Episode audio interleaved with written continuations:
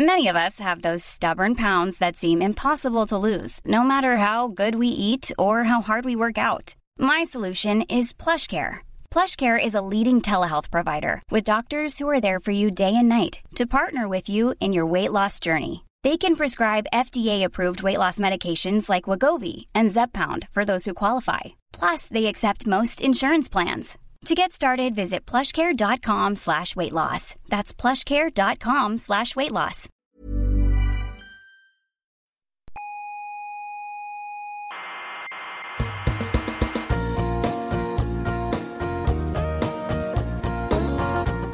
Hola, mi nombre es Marco Antonio Aguirre y estoy aquí porque la voz habitual, la de Juan Carlos, no va a poder estar porque él tiene un mandado. Así que me toca a mí hacer la entradilla del coffee break y lo, lo voy a hacer con tristeza porque yo soy de la opinión de que la ciencia, con su soberbia, está destrozando España. Una gran nación que otrora fue grande y gloriosa y ahora se, se está convirtiendo en un lodazar por culpa de la ciencia y del relativismo moral y la soberbia de los pseudo intelectuales que hablan a través del buenismo radiofónico. Aquí comienza Coffee Break, la tertulia semanal de la actualidad científica.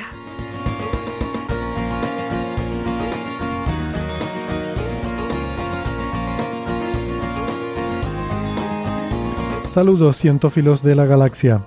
Sean bienvenidas a la sala omega del Instituto de Astrofísica de Canarias. Les habla Héctor Socas y esto es Coffee Break, Señal y Ruido. Hoy tenemos un poco de lío porque no hemos podido compatibilizar las agendas de nuestros contertulios, porque unos podían venir a una hora pero no a otra y viceversa, total, un jaleo. Eh, así que pues no se me ha ocurrido mejor idea que dividir el programa en dos mitades y estaremos un ratito con cada uno, eh, haremos dos mini tertulias y a ver qué pasa. No sé yo cómo va a salir esto, pero bueno, aquí no hay compromiso, ya saben que si se aburren en cualquier momento se pueden ir cuando quieran, sin hacer ruido, por favor, para no despertar a los que estén durmiendo. Pero vamos, que espero que no se llegue a eso porque vamos a hablar de cosas muy chulas, de computación cuántica y la cosa esa de la supremacía cuántica, veremos un poco lo que es. Hablaremos de desintegraciones de partículas, eh, desintegraciones no predichas por el modelo estándar, posibles indicios de nueva física. Em, hablaremos de los restos de diamante de un planeta perdido y también especularemos sobre posible vida en supertierra y sus dificultades para viajar por el espacio. Como siempre, de todo esto y de lo que surja en la tertulia, que esta gente se le va mucho la olla. Antes de empezar, un pequeño recordatorio. Ya lo saben, nos pueden escuchar en iVoox y en iTunes y también en TuneIn.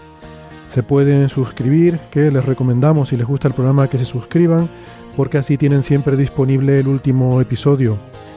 Toda la información sobre cómo pueden suscribirse o cómo pueden encontrarnos está en nuestra página web señalirruido.com, todo junto, señalirruido.com.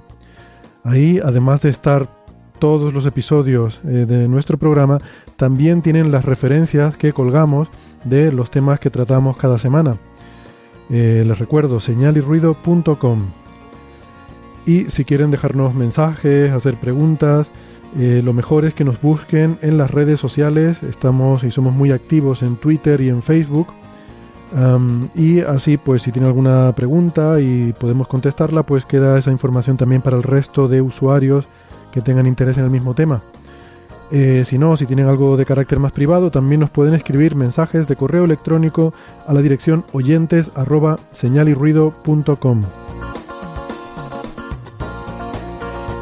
Y estamos en varias emisoras de radio. En Canarias estamos en Icoden Daute Radio, Radio El Día, Radio ECA y Ondas Yaiza. En Madrid en Onda Pedriza. En Aragón en Radio Ebro y en Argentina en la FM 99.9 de Mar del Plata. En nuestra página web tienen los horarios y las frecuencias con las que emiten estas emisoras. Les recuerdo de nuevo, señalirruido.com. Como les decía, hoy vamos a tener dos eh, mini tertulias eh, y vamos a empezar ya con la primera. Tengo el gusto de saludar a Bernabé Cedrés, arroba Norgal. Hola Bernabé. Hola Héctor, muchas gracias. Es un honor estar aquí y es un honor que no merezco y créanme que sé lo que digo cuando digo que no me lo merezco. Bueno, nosotros estamos encantados de tenerte y... Este, por cierto, estas palabras tienen copyright, estoy tan de que me las copien. De que te las copien, ¿no? Se ha convertido ya en un icono de Coffee Break, lo siento. bueno, en realidad no, puedes controlar tu obra. En realidad no tienen copyright, es Creative Commons. Creative Commons, le pertenece al mundo. También saludamos a Francis Villatoro, que nos acompaña por videoconferencia. Hola, Francis. ¿Qué tal? Aquí estamos a ver qué podemos disfrutar hoy con, con Bernabé y contigo. Muy bien. Francis es arroba emule en Twitter. Eh, un servidor es arroba hsocasnavarro. Eh, esto no le interesa a nadie, pero para las quejas. Las quejas me las envían a mí. Y mm, vamos entonces a, empezar.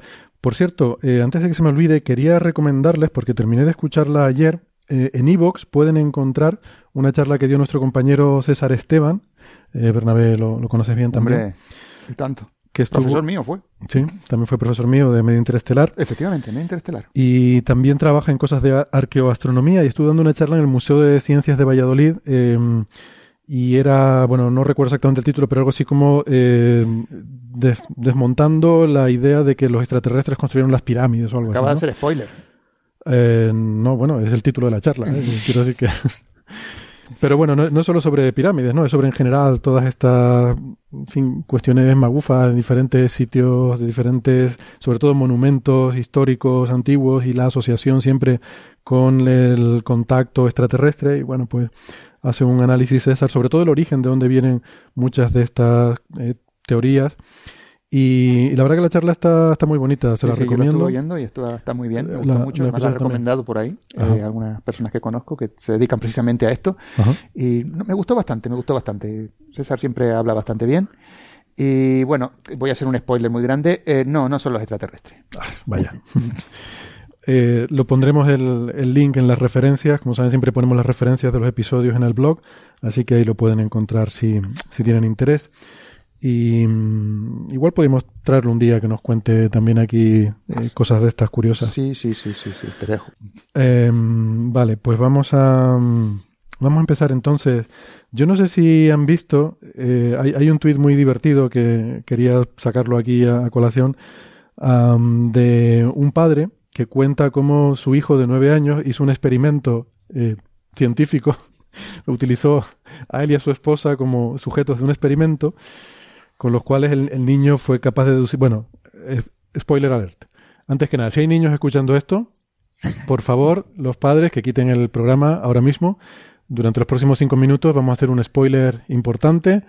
Vamos a esperar un momentito que los padres tengan tiempo de quitar el programa si están con niños, porque vamos a hacer un spoiler sobre cosas que los niños no deben escuchar. Uno, dos, tres, el que no se ha escondido tiempo ha tenido. Bien, me gustaría hacer una queja con respecto a esto. Si hay padres que todavía hacen esas cosas con sus hijos, deberían darles un curso de cómo enseñar bien a sus hijos, porque esas cosas no se le dicen a los niños. Bueno, luego hablamos tú y yo fuera de micro. Eh, sí, sí, sí, claro. Habla de seres fantásticos y rollos de estas niñas. Bueno, esto es sobre, sobre la historia del el hada de los dientes, que es el equivalente anglosajón a nuestro ratoncito Pérez, ¿no? Que es esta criatura mitológica que cuando a los niños se le cae un diente, lo ponen debajo de la almohada, pues viene esta criatura y se lleva el diente y les deja dinero. Eh, y los niños se ponen muy felices cuando se les caen los dientes. Ah, entonces este niño se ve que tenía ciertas dudas, ciertas sospechas sobre la veracidad de esta historia e hizo un experimento. Hizo un experimento con sus padres, ¿no? Em, el, autor del tweet se llama Rogue Dad MD, que quiere decir Rogue Dad es algo como el padre rebelde, y lo de MD es el título de que es médico, ¿no? de que es doctor en medicina. O sea que este señor es un médico que tiene un hijo científico y cuenta muy orgulloso cómo el hijo hizo este experimento. Eh, ¿Quieren comentarlo? Bueno, antes que nada decir, el, yo me enteré de esto porque lo vi en el, timeline de Aberron, eh, Antonio Martínez Ron, que es uno de los fundadores de Naucas y de, y de Catástrofe Ultravioleta. Y me, hizo mucha gracia y por eso pues quería, quería comentarlo. ¿no? no, primero di lo que dice el Twitter, ¿no? Eh, bueno, pues sí, quería, quería decir si lo quería ah, explicar ustedes el experimento, pero... bueno, lo que dice básicamente es que el, el niño eh, su, hijo de, nueve años se le cayó un diente y no le dijo a nadie, no le dijo nada a nadie durante tres días. Cogió el diente, lo puso debajo de la almohada, pero sin decir nada a nadie. No apareció dinero. Pasados tres días, con el diente debajo de la almohada, lo sacó y se lo dijo a sus padres. Le dijo, se me ha caído un diente. Y al día siguiente había dinero bajo la almohada.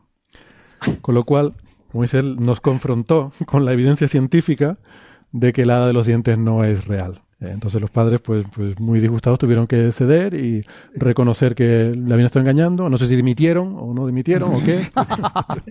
no sé lo que habrá pasado. Pero esa, esa es la historia. ¿Qué, ¿Qué, les parece? Yo estoy con uno de los que replica un poquito más abajo y es que eh, el niño científico científico no es porque faltan más datos. Con un solo evento no creo yo que puedas traer conclusiones tan fuertes. Pero puedes falsificar una hipótesis con un solo evento, sí. Mm, ¿no? no necesariamente. Quizá pueden existir hipótesis eh, que, expliquen eso. Es como decir, no, la materia oscura eh, son partículas. Eh, lo que existe es la materia oscura. Es decir, no, puede haber gravedad modificada, que probablemente no la haya, pero bueno, por poner un ejemplo. Por este caso, puede ser que la edad de los dientes esa semana estuviese muy ocupada y no pudiese acudir a, a darle el dinero. Que spoiler, nada de los dientes no existe, desde luego, eso lo sabemos ya. Pero en principio debería haber tomado más datos. Ahora bien, ese jodido chiquillo para científico seguro. Tiene nueve años. ¿eh? Francis, ¿qué opinas? No, con nueve años está bien, ya se ve que, es prometedor. Eh, debe de haberlo aprendido de la familia, ¿no? bueno, sobre todo se le ve el espíritu crítico y escéptico, ¿no? Totalmente, sí, sí, fantástico ese espíritu que, hay que promover por lo menos en este niño. A menos que sea repelente. En ese caso ya no me hace tanta gracia. yo, tengo una queja, que yo quiero dar un puñetazo encima de la mesa, porque hay algo que no me gusta de toda esta historia que me incomoda mucho. Y es, eh, vamos a ver, señores. Tienen ustedes un niño de nueve años al que se le cae un diente y nadie se da cuenta durante tres días que al niño se le ha caído un diente. Pero ¿qué clase de padres son ustedes? a ver, a lo mejor era uno de los molares. Y no se ve claramente, Héctor. No lo sé. Que aquí sí, sí, mucho científico, mucho tal, pero enseguida con afirmaciones precipitadas, sin tener todos los datos, sin hacer más experiencia. Bueno. Perdona. Me parece muy, muy divertido el tweet. No, sí está muy em. gracioso y ese, niño es una mina. Pues nada, ya ha pasado el, tiempo de, de, spoiler. Supongo que los padres ya habrán vuelto a conectar con nosotros, así que vamos a dejar de hacer spoilers. que nada, podemos pasar al siguiente tema y, seguir hablando pues de, rigor en la aplicación del método científico y estas cosas, porque mm, hay, un titular, a veces los oyentes nos, envían artículos para que comentemos, porque hay alguna cosa a lo mejor que no, que no entienden bien, que no queda clara, y de vez en cuando, pues cada vez más, yo diría, en los medios de comunicación vemos titulares y noticias que resulta que tienen muy poca, muy poca relación con la noticia científica real que están comentando. Y últimamente está pasando mucho con Europa Press, que pone unos titulares para sus noticias científicas que no tienen nada que ver con, con lo que con lo que se dice, ¿no? O sea, ya la ha puesto ahí en la lista junto con eh, I fucking love science y, y Russia Today. Ya he tenido que poner también Europa Press en la lista esta. Y nos, nos preguntaba eh, por Facebook en el club de fans. Eh, sí, tenemos un club de fans. También me sorprende mucho, pero está en Facebook. Y nos preguntaba José Antonio Guisado Cristóbal por una noticia cuyo titular era misteriosos círculos eh, nunca antes vistos en el Ártico detectados por la NASA. Es un titular de Europa Press. Em, ¿Han visto la noticia? ¿Han tenido ocasión de ver la noticia a la que se refería? Eh, sí, he visto la noticia y he visto la nota de prensa a la que se refería también. Y es eh, un poquito, ¿qué palabra emplear? diferente de lo que se dice en el titular lo que se dice luego en la noticia y lo que se dice en la nota de prensa. Lo que se dice en el cuerpo de la noticia se parece bastante a la nota de prensa, dicho de otra manera. Es una traducción directa. Hay partes que están traducidas tal cual. Y lo que pasa es que yo no sé que el titular ese día, pues no sé, se lo dieron a otro, no pudo escribir el, autor del artículo, no pudo escribir el titular, se lo pasó al compañero y el compañero dice, ah, círculo, ah, nunca antes visto. La verdad es que los círculos es que no, no es que no hayan sido nunca antes vistos, no fueron nunca antes vistos por la persona que sacó la foto. El resto de la gente sí sabe de dónde vienen esos círculos, o por lo menos tiene una muy buena teoría o muy buenas hipótesis de por dónde, por, qué son esos círculos. Son de origen biológico, por decirlo de alguna manera fina. De otra manera, eh, las jodidas focas que salen a, a respirar, pues hacen esos agujeros. Es una de las hipótesis. Otras, pues son corrientes de agua caliente, caliente, bueno, más caliente que el resto, y cositas así. O sea, eh, son bonitos, son interesantes, pero nunca antes visto. Misteriosos. Misterioso. Mm. Yo qué sé. Sí, lo que pasa es que eh, Europa Press tiene que buscar un titular atractivo. Recordar que es una agencia de noticias que lo que quiere es que diferentes medios eh, cojan su noticia y la publiquen, ¿no? A a veces en versión un poco más breve, eh, a veces decorada de alguna forma, pero en muchísimas ocasiones prácticamente fusilando lo que ellos escriben. Entonces ellos necesitan un titular muy llamativo, muy sensacionalista para llamar la atención de los medios. Pero, pero bueno, este caso es directamente falso. Bueno, los titulares sensacionalistas siempre son falsos, ¿no? o sea, lo que quiero decir es que tampoco es un caso aislado, ¿no? Ya empezamos a ver con relativa frecuencia eh, titulares en esta, en esta agencia. Hay que decir que al, a la, digamos, al, a la historia a la que hace referencia ni siquiera es que sea un paper.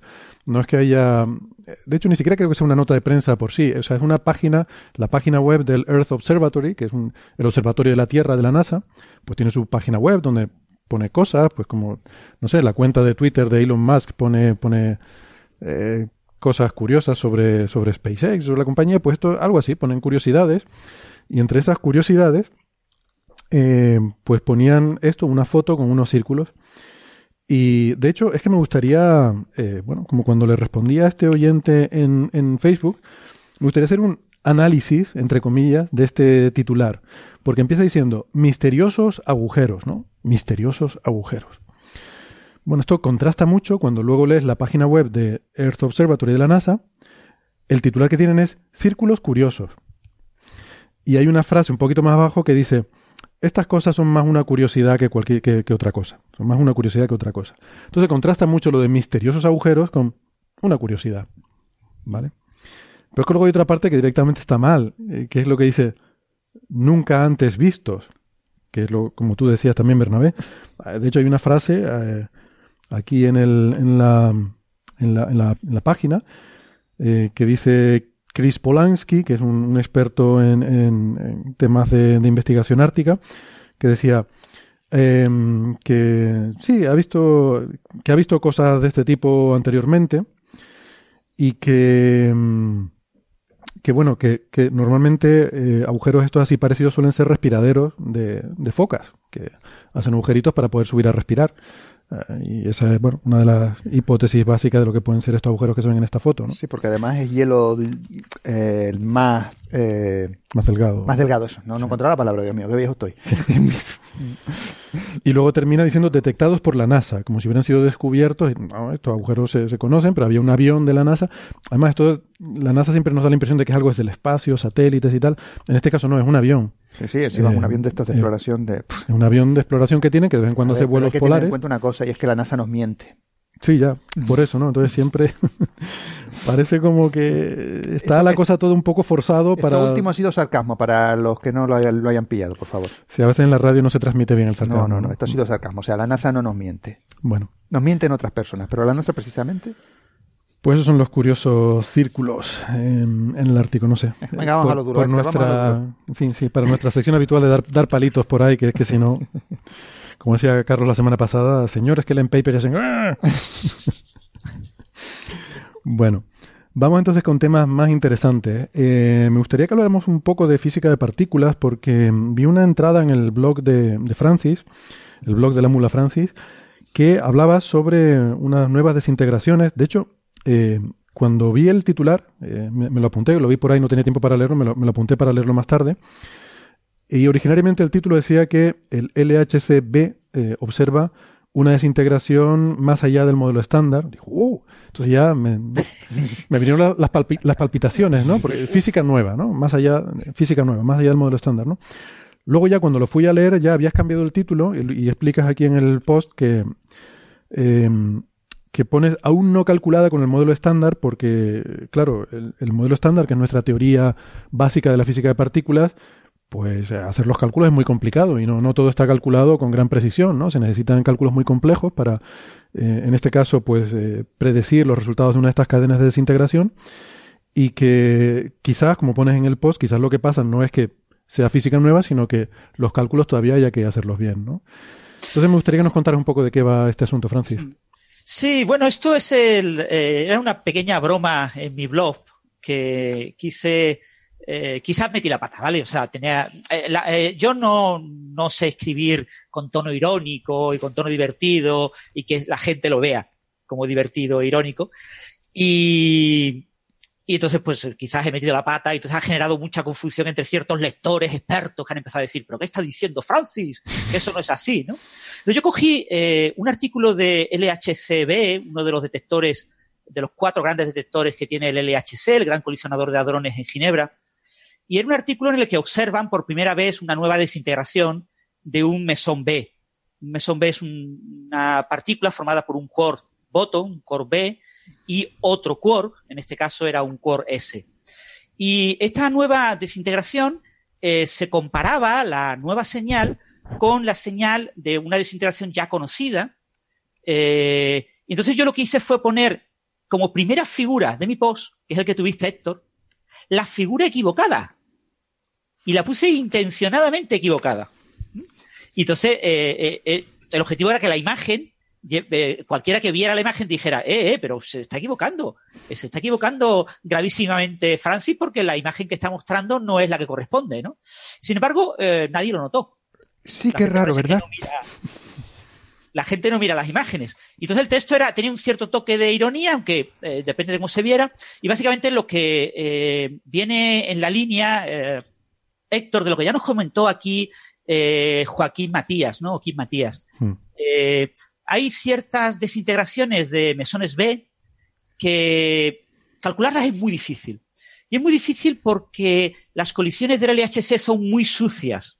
Tú colisionas dos protones, en realidad colisionas dos paquetes de protones, dos eh, cada paquete tiene del orden de mil millones de protones, los colisionas y en cada eh, colisión eh, tienes pues del orden de a las colisiones actuales a 3 electronvoltio, pues entre 30 y 50 colisiones.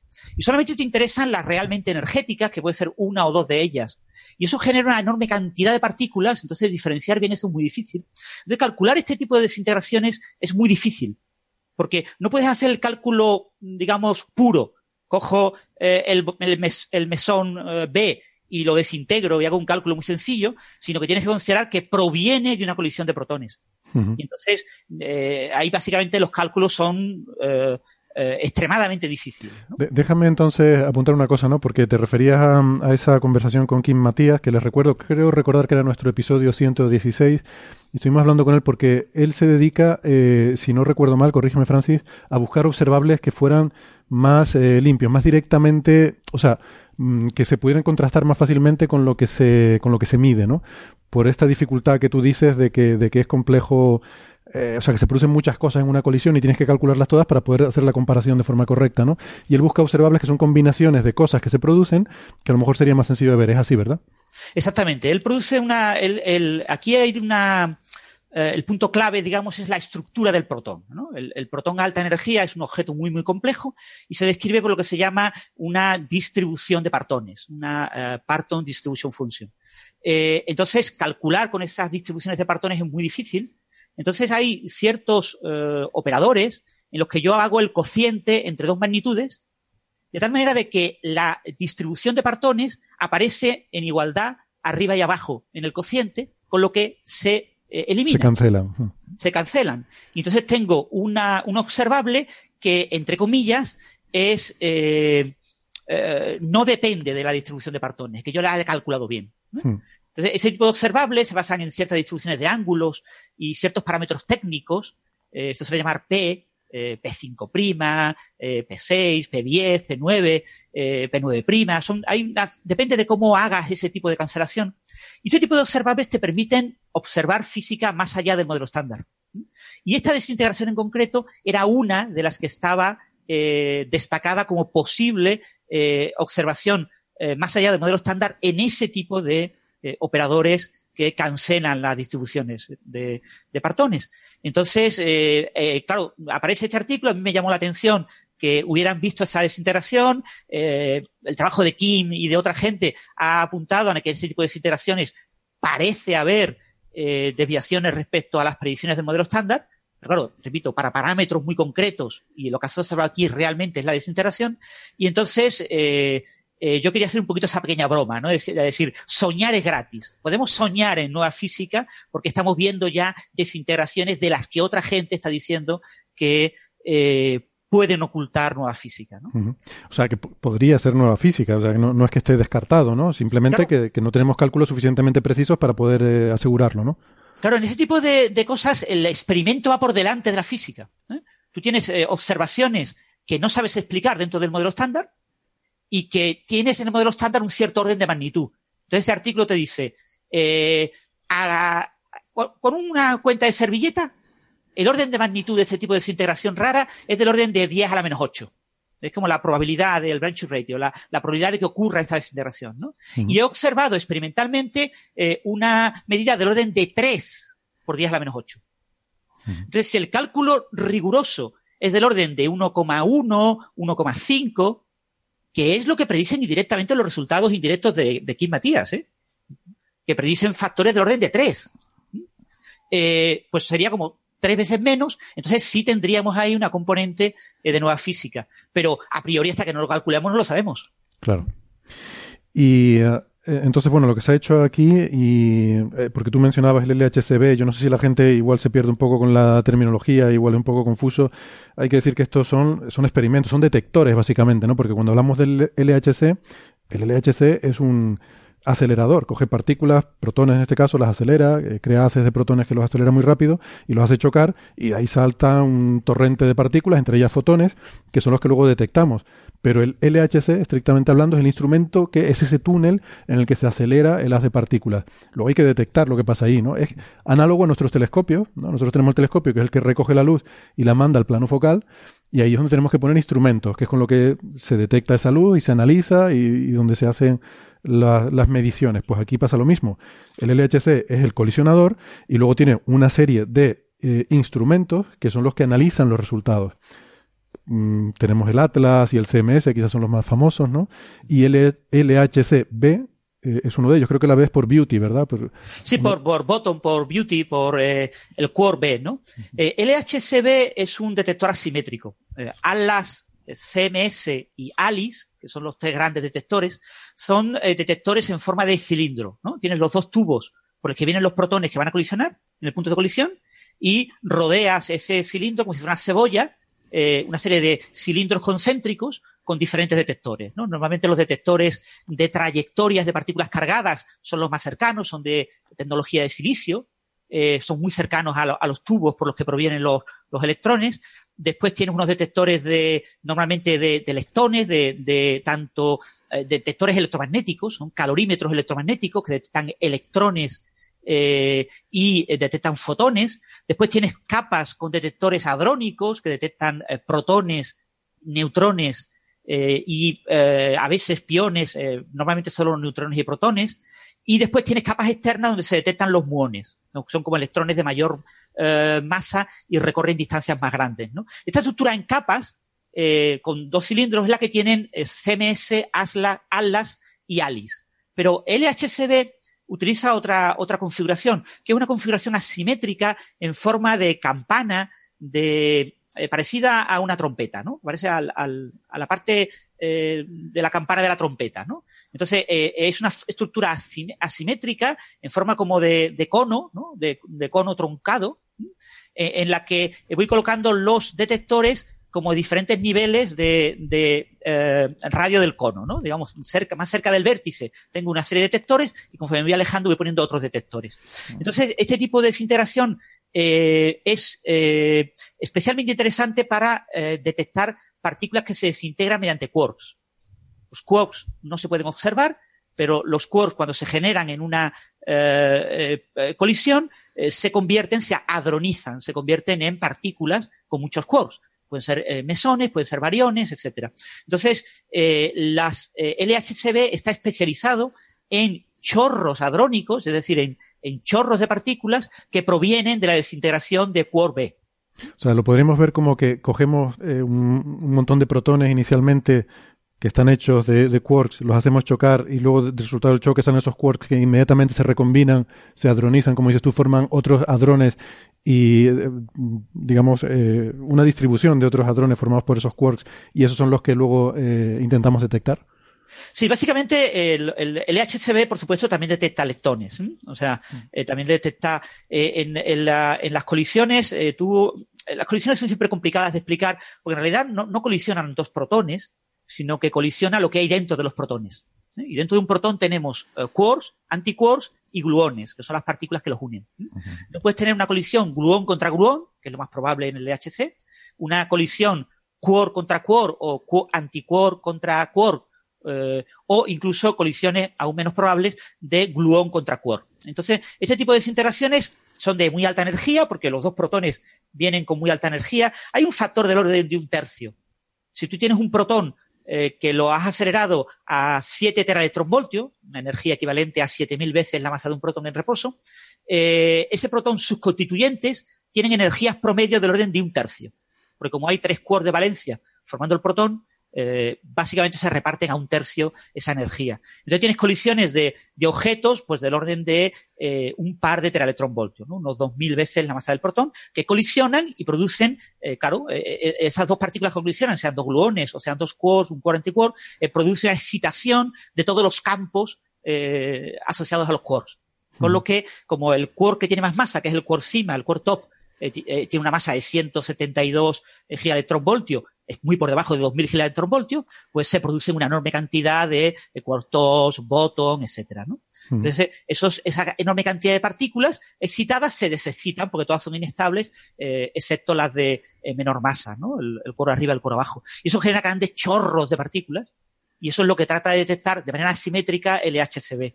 Entonces, el LHCb es un detector especializado en detectar eh, tanto variones como mesones que contengan un core bottom, también detecta eh, los que quieren un core charm, un core encanto, eh, y mm, de ciertas maneras también se puede detectar de manera indirecta eh, los core cima, el core top. Decías que es un tercio de la energía del protón la que está en forma de quarks, el resto es energía de ligadura, energía cinética, una energía interna.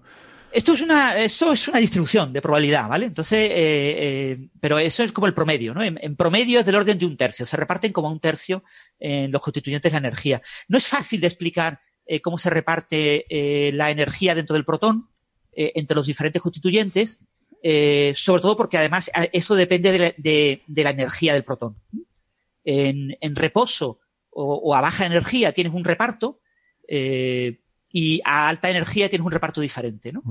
Pero eh, a alta energía eh, se estima que eh, aproximadamente un gluón típico tiene del orden de un tercio de la energía del protón, de la energía cinética del protón, y un quark típico o antiquark típico tiene también del orden de un tercio. Pero eso hay, que cogerlo siempre como una estimación en plan cuenta de la servilleta, ¿no? En realidad la distribución de probabilidad hay que tenerla en cuenta y tiene partículas constituyentes, partones, se llaman en general, eh, a esos constituyentes eh, de toda una distribución de energías mucho más grande y mucho más pequeñas. Hmm. Una cosa que no entendí al, leer tu entrada, y no sé si se puede explicar de forma sencilla o es una cosa muy técnica, si, es muy técnico me lo dices y, nada, me quedo y ya me lo intento buscar yo la vida por otro lado, pero eh, habla, y además también escuché aquí Matías hablar de esto, ¿no? De, de o sea, desintegraciones o procesos que tienen lugar a nivel de lazo, a nivel del loop, o a nivel de árbol. Eh, en este caso hablas de estas corrientes neutras con cambio de sabor, que eh, luego lo, podemos comentar, pero que dices que están permitidas a nivel de lazo, pero prohibidas a nivel de árbol. ¿Qué quiere decir a nivel de lazo y a nivel de árbol? Bueno, básicamente eh, es la diferencia entre que ocurra de manera directa o que ocurra de manera indirecta. Entonces, a nivel de árbol es manera directa, es decir, que haya una interacción que sea claramente la que es responsable de la desintegración.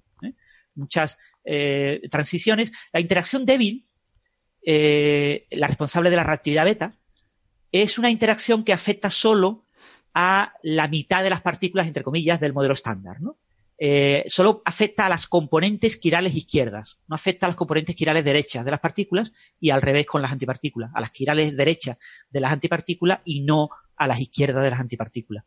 ¿Esto qué significa? Esto significa que la, la interacción débil eh, tiende a convertir eh, quarks eh, de un tipo en quarks del tipo contrario. Fíjate que los quarks eh, son, hay tres familias y son en cada familia dos parejas, ¿no?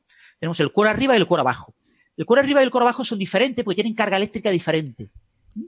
El, el quark arriba tiene cargas fraccionarias de tipo dos tercios y el quark, los quark abajo tienen cargas fraccionarias de tipo un tercio. Entonces, fíjate, un protón son dos quarks arriba y un quark abajo, son dos tercios más dos tercios menos un tercio. Que eso, si haces el cálculo, te da 3 partido 3, 1. Carga positiva. Sin embargo, el neutrón tiene un quark eh, abajo, arriba y dos abajo. Es decir, tiene dos tercios menos un tercio menos un tercio. Total, cero. El neutrón es neutro. Entonces, en las transiciones eh, eh, débiles, la interacción débil tiende a convertir quarks de manera directa, tiende a convertir quarks de tipo arriba en quarks de tipo abajo pero no convierte quarks dentro del mismo tipo, dentro de los que son arriba, eh, no los convierte directamente. Pero sí puedes construir un ciclo, puedes construir un loop, un lazo, puedes construir una interacción múltiple con varios vértices en la que conviertes un quark de un tipo a otro quark del mismo tipo. Es decir, la interacción débil convierte quarks con una carga en quarks de la otra carga, ¿eh? del otro tipo. El quark tipo arriba, quark tipo abajo. Y sin embargo, eh, mediante interacciones de tipo lazo, poniendo varias interacciones débiles, yo puedo convertir un core de una carga en otro core de la misma carga. Eso es lo que se llaman estas eh, corrientes eh, neutras con cambio de sabor. ¿eh? Son corrientes neutras porque no cambian la carga entre la partícula que se desintegra y el resultado de la desintegración y cambian el sabor, es decir, cambian la familia. Pasan de una familia a otra familia, pero manteniendo la misma carga. Eso no se puede hacer en el modelo estándar con la interacción eh, débil, porque la interacción débil siempre te cambia de una carga eléctrica a otra carga eléctrica. Pero sí puedes poner un lacito con varias interacciones, una especie de triángulo, puedes poner un cuadradito, puedes poner un pentágono, con varias interacciones, y entonces eso sí te permite ese tipo de cambio. Claro, como hay varias interacciones débiles, imagino que un triángulo es tres veces, o sea, elevado al, cubo, menos probable la probabilidad. Entonces, estas interacciones están extremadamente suprimidas. Si mm. tienes un, un lazo de tipo un cuadrado, pues es, hay cuatro vértices, pues es la probabilidad de uno de esos vértices elevada a la cuarta potencia. Con lo que son desintegraciones muy raras, muy excepcionales, pero eh, LHCb está especializado en detectarlas. Vale, vale. Claro, son muy raras, pero cuando tienes mil millones de protones colisionando, pues eh, al final pues tienes, tienes una probabilidad no despreciable de que puedas tener eso en tu reacción. Vale, entonces me quedo con la idea. Fíjate, fíjate que LHCb ha estudiado eh, uno más dos, tres, casi cuatro inversos de Centobar, que son una barbaridad, son no sé cuántos, no, lo, no, lo recuerdo ahora mismo, pero pueden ser de, de cientos de, de cientos de billones con B de, de, colisiones y solo ha observado 38 desintegraciones de este tipo. Hmm. Claro. O sea, son extremadamente eh, improbables. Muy bien. Que entonces me quedo con la idea de que las de tipo árbol son una especie de transición directa, mientras que las de tipo lazo es básicamente como un ciclo, como las reacciones químicas, cuando hay un ciclo que pasa en varios pasos de A, B, C, hasta que vuelves a recuperar el original, ¿no? Claro, y, eh. a nivel de lazo tú puedes hacer cosas que a nivel de árbol están prohibidas. Ya, de acuerdo. Entonces, digamos, las leyes eh, de conservación actúan directamente a nivel de árbol, pero vía eh, un lazo tú puedes, entre comillas, violarlas. O sea, no las violas en cada vértice, pero el conjunto total da como resultado algo que en principio estaría prohibido eh, en la interacción a nivel de árbol. ¿no? Y las interacciones de lazo son muy interesantes porque eh, al ser muy improbables pueden aprovechar algún fenómeno, o sea, es decir, yo puedo tener una desintegración de una partícula que el modelo estándar solo permite a nivel de lazo, pero que física, más allá del modelo estándar, con una nueva interacción, permite a nivel de árbol. Entonces la nueva interacción es muy débil, mucho más débil que la débil, por eso normalmente no la vemos, pero eh, en ese proceso que es muy raro, la nueva interacción permite también ese proceso a nivel de árbol, con lo que se suman ambas probabilidades.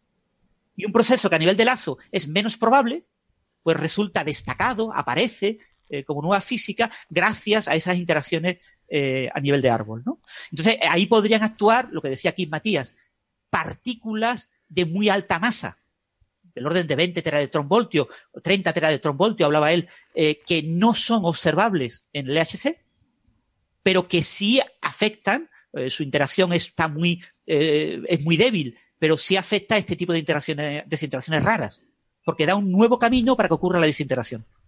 Ya. Camino del modelo estándar y el nuevo camino. Y entonces, como en el modelo estándar me mete un poco ruido, porque me, me, muy pocas desintegraciones, pues lo mismo de estas 38 más menos 12, ¿eh? Hmm. eh, la, dirección típica es 12. Luego tenemos que hablar del error estadístico, ¿no? De la, de, la, significancia estadística de este resultado, sí. Pero si el modelo estándar hubiera predicho, por ejemplo, 10 eh, y hemos observado casi 40, pues tenemos ahí eh, varias sigmas de significación de que ha habido un proceso más allá del modelo estándar. Sí, que también aquí en, tu entrada del blog comentas un poco lo que significa esto de la sigma. Eh, vale, entonces un poco la idea con la que me quedo es que mm, bueno, que, no es para, no es todavía para, para que, en fin, para que le dé a uno el soponcio, pero, pero sí que ahí hay cierta esperanza de que, de que esto nos, de que pueda haber nueva física ahí todavía no conocida, pero todavía no lo podemos asegurar. Exactamente, y sobre todo, fíjate una cosa, eh, ahora se van a empezar a detectar, con, sobre todo cuando se analicen los datos de 2016, que todavía no se han sido analizados por el HCB, se van a detectar muchas de estas colisiones raras. Y estas colisiones raras, en el momento en que se empiecen a calcular de manera intensiva, porque ya te digo, los observables de Kim Matías tienen la ventaja de que hay que ser muy inteligente para inventarlos, pero eh, son fáciles de calcular. O sea, Kim Matías puede calcular gran parte de lo que hace a mano. Pero en este tipo de observables todo tiene que ser por ordenador. Simulaciones en, en QCD, en dinámica cuántica en redes, con grandes supercomputadores. Va a haber mucho trabajo calculando este tipo de desintegraciones y muchas de estas desintegraciones mm, puede que eh, vayan en contra de ese trabajo de Kim. Ya. O puede que lo apoyen. Claro. Y si lo apoyan, eh, podemos estar hablando de, de, algo muy, muy relevante y de, y de que se posicione muy bien para cosas como el Nobel. Bueno, pues. Si lo apoyan. A ver si hay suerte, a ver si, Serán los datos los que tengan la última palabra al final. Claro, por supuesto. Y, y ten en cuenta que esto va a ser muy difícil, son difíciles de calcular, porque este tipo de desintegraciones en, en cromodinámica cuántica, lo único que es fácil de calcular, que puedes hacer cosas más o menos a mano, y aún así es muy difícil, son las desintegraciones del core sigma, del core top, que es el, el, el que menos, porque no adroniza. Se desintegra tan rápido que no le da tiempo a adronizar. No, no responde el vacío eh, de los gluones a su alrededor y monta una partícula cerrada, sino que se desintegra rápidamente. Entonces su desintegración es fácil de calcular. Pero en el resto de los quarks eh, se adronizan antes de que se desintegren. Entonces. Eh, pero, entonces no vamos, a, no vamos a tener siempre la duda. Quiero decir, los experimentos darán lo que sea, pero no vamos a tener siempre la duda de que si no, no me cuadra el experimento con la teoría, a lo mejor no es que esté mal la teoría, sino que yo he calculado mal la predicción del experimento. Bueno, eso, mm, eh, en este tipo de, resultados, eh, tú calculas el experimento sin esta desintegración y, ves que se observa la integración, es decir, ves la integración sobre un fondo calculado, ¿no? Eh, lo, complicado aquí es calcular la propia desintegración. Pero esto se está mejorando mucho, ¿eh? O sea, hace cinco años no se podía calcular la masa del protón. O sea, la teoría que explica por qué existen los protones no permitía calcular la masa del protón. Ahora se calcula con un error de orden del 5%. El 5%. Cuando tengo medidas que me ponen 5 o 6 decimales. El experimento está infinitamente más lejos de la teoría. Nadie, nadie desconfía mucho de la teoría. Pero, no, pero eh, a eso, me refiero, o sea, que la teoría, me refiero, eh, o sea, está la teoría por una parte y por otra la, la posibilidad de hacer cálculos precisos de, de, estas predicciones usando la teoría, ¿no? Entonces, estamos confrontando experimentos con las predicciones de la teoría, pero si no estamos muy seguros de, la predicción por, el cálculo, no porque la teoría esté mal, sino por el cálculo en sí, porque es un cálculo complejo, que no sabemos hacerlo muy bien todavía, eh, no nos quedará siempre esa duda de, que a, lo mejor pensamos que estamos calculando bien esa probabilidad de desintegración. Y a lo mejor, si nos cuadra con el experimento, perfecto, nos quedamos tranquilos, pero ¿y si no nos cuadra, qué hacemos? ¿Le echamos la culpa a la teoría o le echamos la culpa al cálculo? Mm, claro, eso es la situación actual. Es decir, la situación actual es esa exactamente. Es decir, el modelo estándar tiene muchas anomalías, o sea, pero muchas anomalías pueden ser 100 anomalías, ¿eh? O sea, una barbaridad de resultados que la teoría eh, más o menos predice una cosa y el experimento predice una desviación. Desviaciones de una sigma, dos sigma, tres sigma, cuatro sigma e, incluso más. Y, si tú varias de estas, como hace aquí Matías, eh, las asocias al mismo resultado, dices, imaginemos que eh, todo fuera culpable la misma causa de todo esto. Pues son anomalías terribles ¿eh? en, significación estadística. Eh, lo que pasa es que no es fácil eh, por ahora poner una única causa. Pero sí es la, situación actual. La situación actual es que se avanza al mismo ritmo en los experimentos que en teoría. Pero por fortuna los experimentos siempre van por delante. Ya. Bueno. Pues... esto es muy bonito, en este tipo de cosas es muy bonito lo que ocurrió con Tevatron. Tevatron era el gran colisionador que estaba cerca de Chicago, en Batavia, que era un colisionador de protones contra antiprotones, la antipartícula del protón, eh, a 2 teraelectronvoltios, ¿no? A unos 2000 veces la masa del, protón.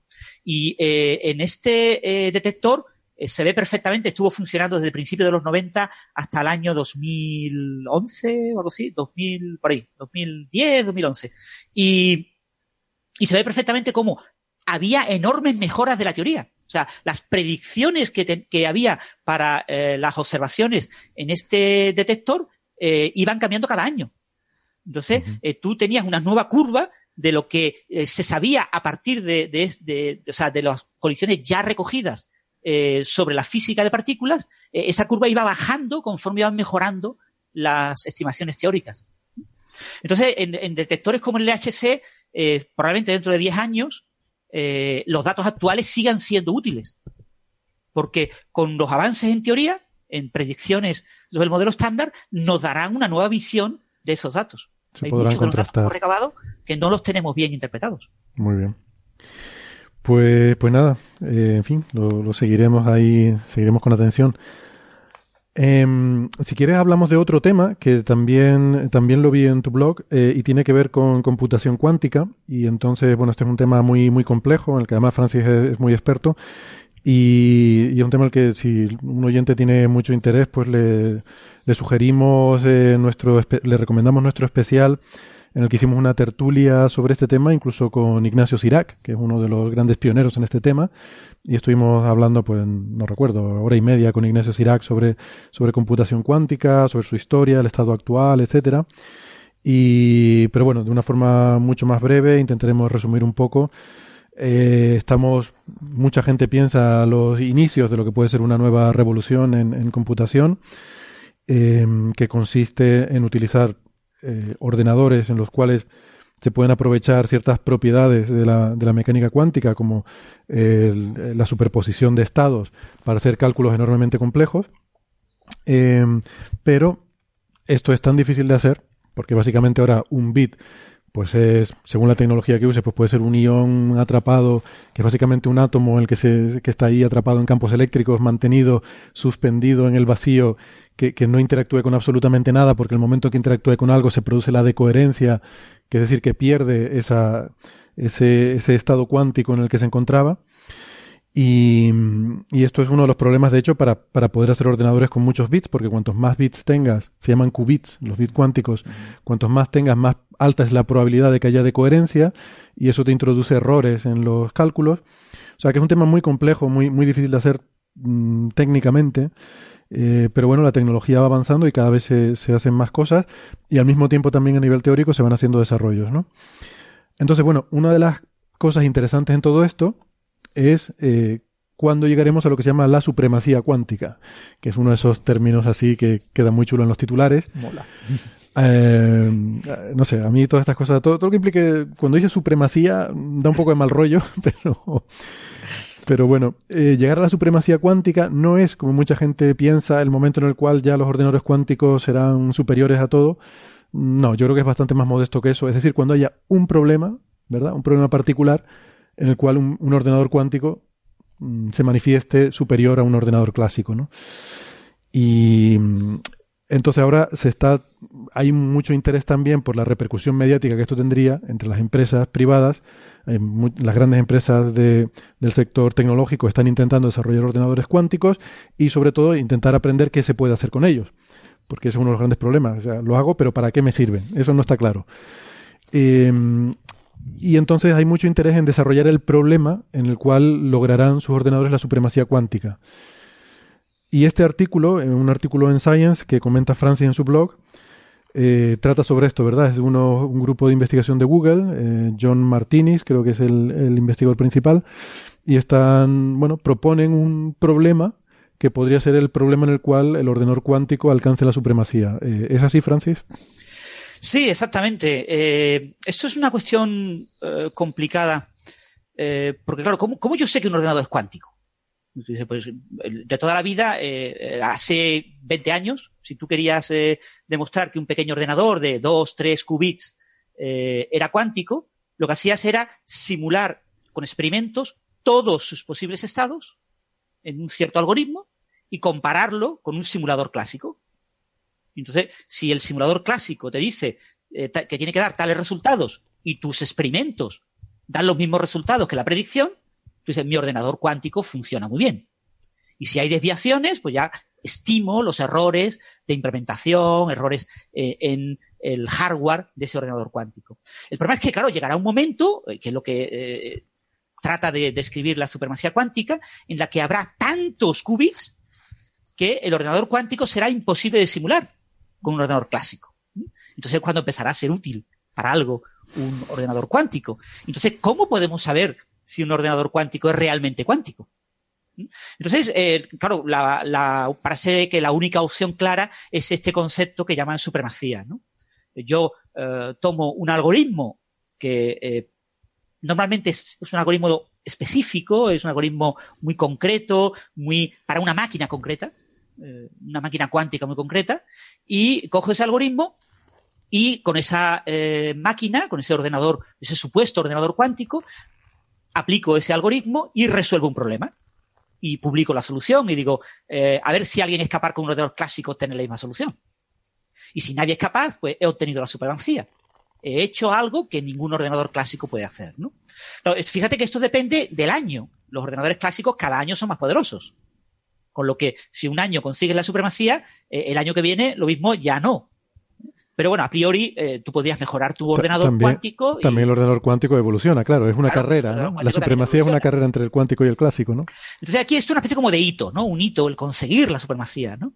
Entonces el problema es cómo encontrar un algoritmo que sin explorar todos los estados del sistema cuántico, a mí me garantice que el sistema realmente es cuántico. Y eso es lo que eh, se está trabajando bastante y el grupo de, de John Martinis que es de la Universidad de California en, Santa Bárbara, eh, pero tiene un proyecto con Google.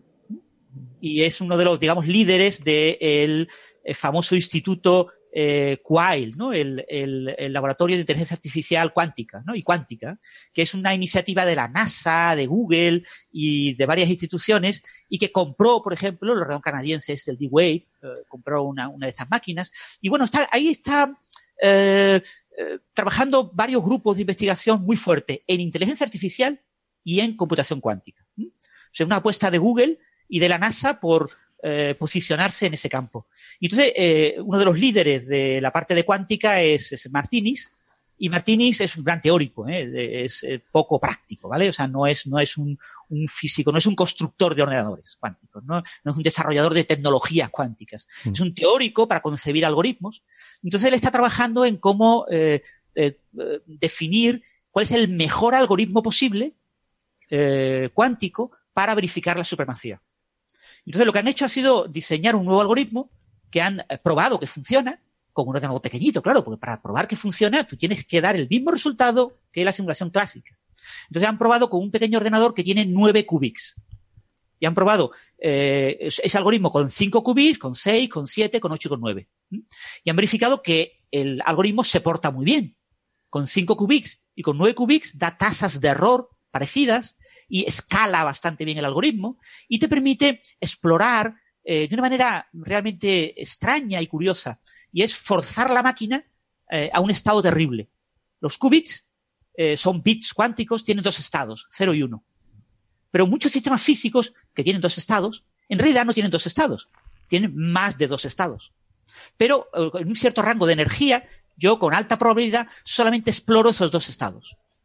Pero excepcionalmente también exploro el, el estado que sería el 2, el estado 3, etcétera. Entonces ellos han forzado el meter como si tuviera, puede ser como si tuvieras un átomo, por ejemplo, que tenga dos niveles, a la energía que tú lo tienes hay dos niveles accesibles, pero puede haber otros niveles superiores que en principio hay una probabilidad muy baja de que el átomo pueda encontrarse en alguno de esos estados superiores de energía. Es algo así, ¿no? Exactamente. Fíjate que en computación cuántica muchas veces se utilizan eh, niveles electrónicos de los átomos de la, la estructura hiperfina, que son eh, niveles de atómicos que están desdoblados en dos. Entonces tengo en ese nivel eh, eh, energético, tengo dos estados relativamente próximos y que además puedo fácilmente entrelazar entre ellos, puedo fácilmente superponer entre ellos, puedo generar un bit cuántico fácilmente con esa línea desdoblada. Pero eso no significa que no haya una línea, un estado energético más arriba. Y entonces, si lleno de electrones todos los estados inferiores, eh, nadie puede evitar que alguno de estos dos electrones que estén en esta línea desdoblada salte más arriba. ¿no? la probabilidad es baja, todo lo que tú quieras, si hay un buen saltito, en energía, pero no es una probabilidad cero, ¿no? Entonces lo que plantean eh, Martínez es una cosa que realmente es curiosísima y es explorar eso. Yo meto en el ordenador cuántico, en un qubit, por, en uno de los qubits le meto una onda terrible que es, tenga una longitud de onda, una especie de, es como si tuviera yo los diferentes, fueran como péndulos, tuviera yo eh, nueve péndulos unidos con una cuerdecita y de repente pues le meto un altavoz y, de estos grandes de, discoteca y lanza un sonido terrible, ¿no? Que afecta a todos en paralelo, ¿no? Pero lo meto básicamente en uno de los péndulos, y, pero la onda afecta a todos los péndulos. Y eso hace que en este péndulo, en este qubit, se alcancen a veces estados superiores. ¿Eh? El qubit se convierta en un eh, tribit, ¿no? En, un, qutrit, en un estado con tres. ¿eh?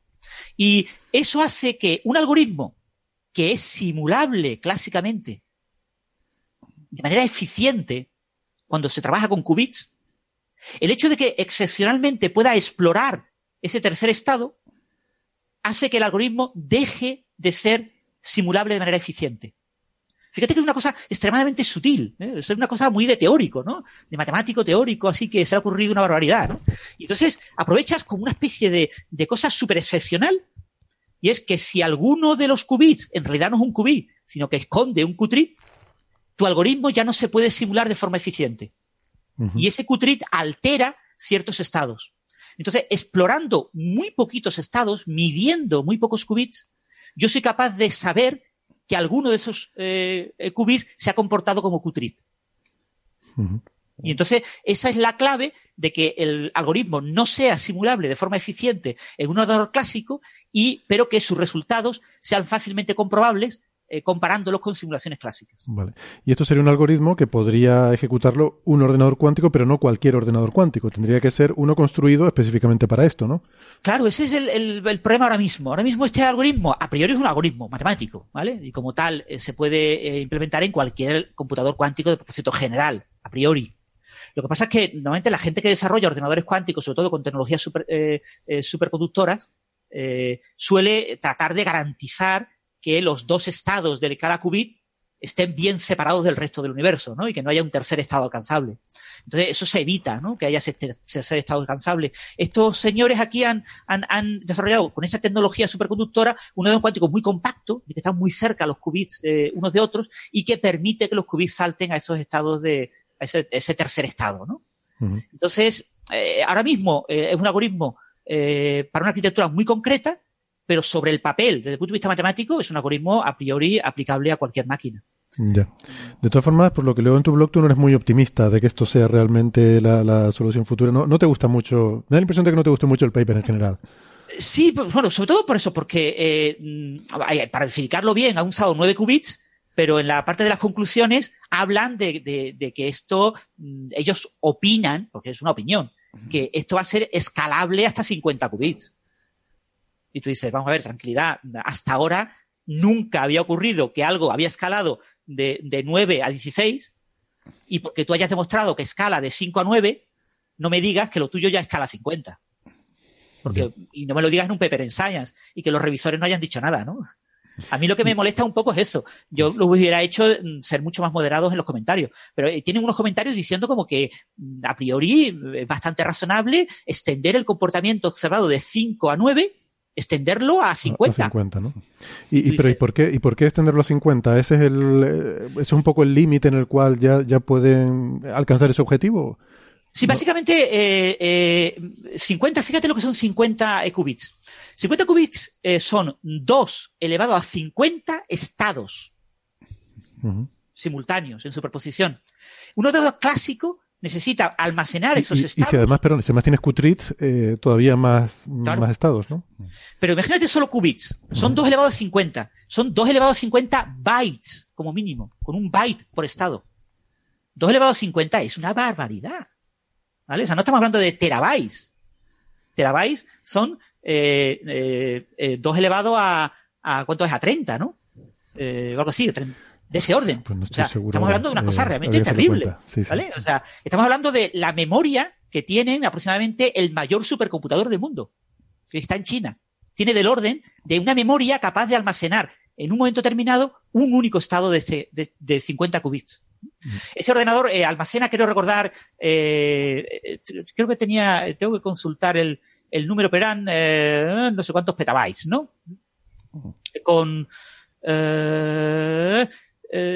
pero ya le digo, entre 50 y 60 qubits está, o sea, 50 qubits son eh, 2 elevado a 4, 16 petabytes de memoria. Vale. O sea, es porque ese es el número de, vamos, la, la máxima capacidad de un ordenador que clásico. un ordenador clásico puede, puede abarcar. Vale. Entonces, eh, tendrías que usar el disco duro para almacenar algo más allá, ¿no? Es una barbaridad de memoria. Entonces, eh, sobre 50 qubits, 54 qubits está lo máximo que puedes almacenar de un único estado en un momento determinado en un ordenador clásico. Pero tú quieres simular un ordenador cuántico, un algoritmo, quieres simular varios pasos. Tú tendrás que almacenar eso al menos dos veces o tres veces, ¿no? Para ir ejecutando cosas, ¿no? Entonces, eh, ya se hace completamente inviable, ¿no? O sea, eh, solo gestionar esa memoria, leerla entera, hacer algo para toda la memoria, con todos esos posibles estados, ya se, te supera eh, lo razonable. Entonces, eh, mm, pongamos, la, 50 qubits es como la frontera estándar, ¿no? Ya depende del algoritmo concreto, puede estar un poquito más abajo, un poquito más arriba, ¿no? Depende del número de pasos. Este algoritmo en concreto de Martinis es, eh, de Martinis es uno, es un algoritmo que requiere muy pocos pasos, ¿vale? O sea, porque la idea es explorar si alguna vez alguno de los qubits se ha comportado como Q-tree. Eso lo puedo determinar con pocos pasos. De hecho, si hago muchos pasos del algoritmo, el algoritmo se vuelve de coaire muy rápido y, y, y el efecto de esos Q-trees desaparece. Sí, y, cuantos y se menos, comporta solamente como qubits. cuantos menos pasos tenga mejor, ¿no? Para que mantenga la coherencia a los átomos. Claro, y sobre todo mm, porque lo que tú quieres es buscar la supremacía. Mm. ¿Vale? O sea, tú quieres una, una cosa fácil de ejecutar, fácil de implementar con el experimento. Eh, hay que recordar que los ordenadores cuánticos son experimentos. O sea, son eh, prototipos únicos en muchos casos. No hay, eh, cada laboratorio tiene su prototipo y, y eh, hacer el experimento pues requiere muchas horas de trabajo, de, de poner, eh, preparar el estado inicial, hacer las medidas, hacer todos los procesos. Entonces, eh, interesa un algoritmo que se pueda verificar en pocos pasos y que me dé una cierta garantía de supremacía. Mm, Ya. Esto nos a mí me suena un poco como al, a- al examen para un enchufado, ¿no? Es decir, vamos a ver, ¿qué puedo preguntarle que yo, que el enchufado sepa y que el, el otro candidato que no es el enchufado no sepa?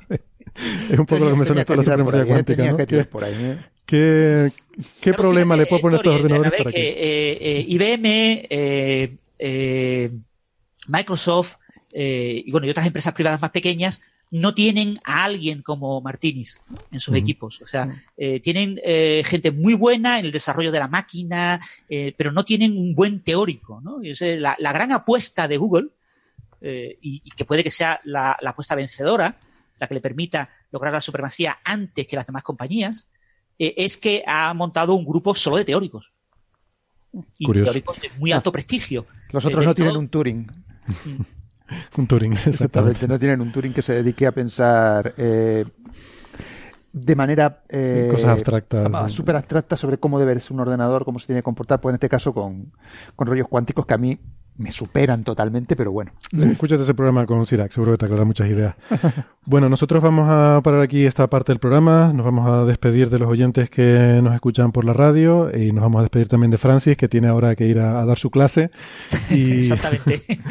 y gracias, Francis, por hacer huequito en esta agenda tan, tan compacta que tienes esta semana. Muchas gracias Eh, por enseñarnos tantas cosas. Y, Exactamente. Sí, sí, sí, sí. Y, eh, y nada, nos vemos la semana que viene. Eh, nosotros vamos a hacer una pausita, tomamos un café y a vuelta volvemos con más temas también muy chulos e interesantes. Ya verán que sí. Hasta ahora. La verdad. Hasta ahora.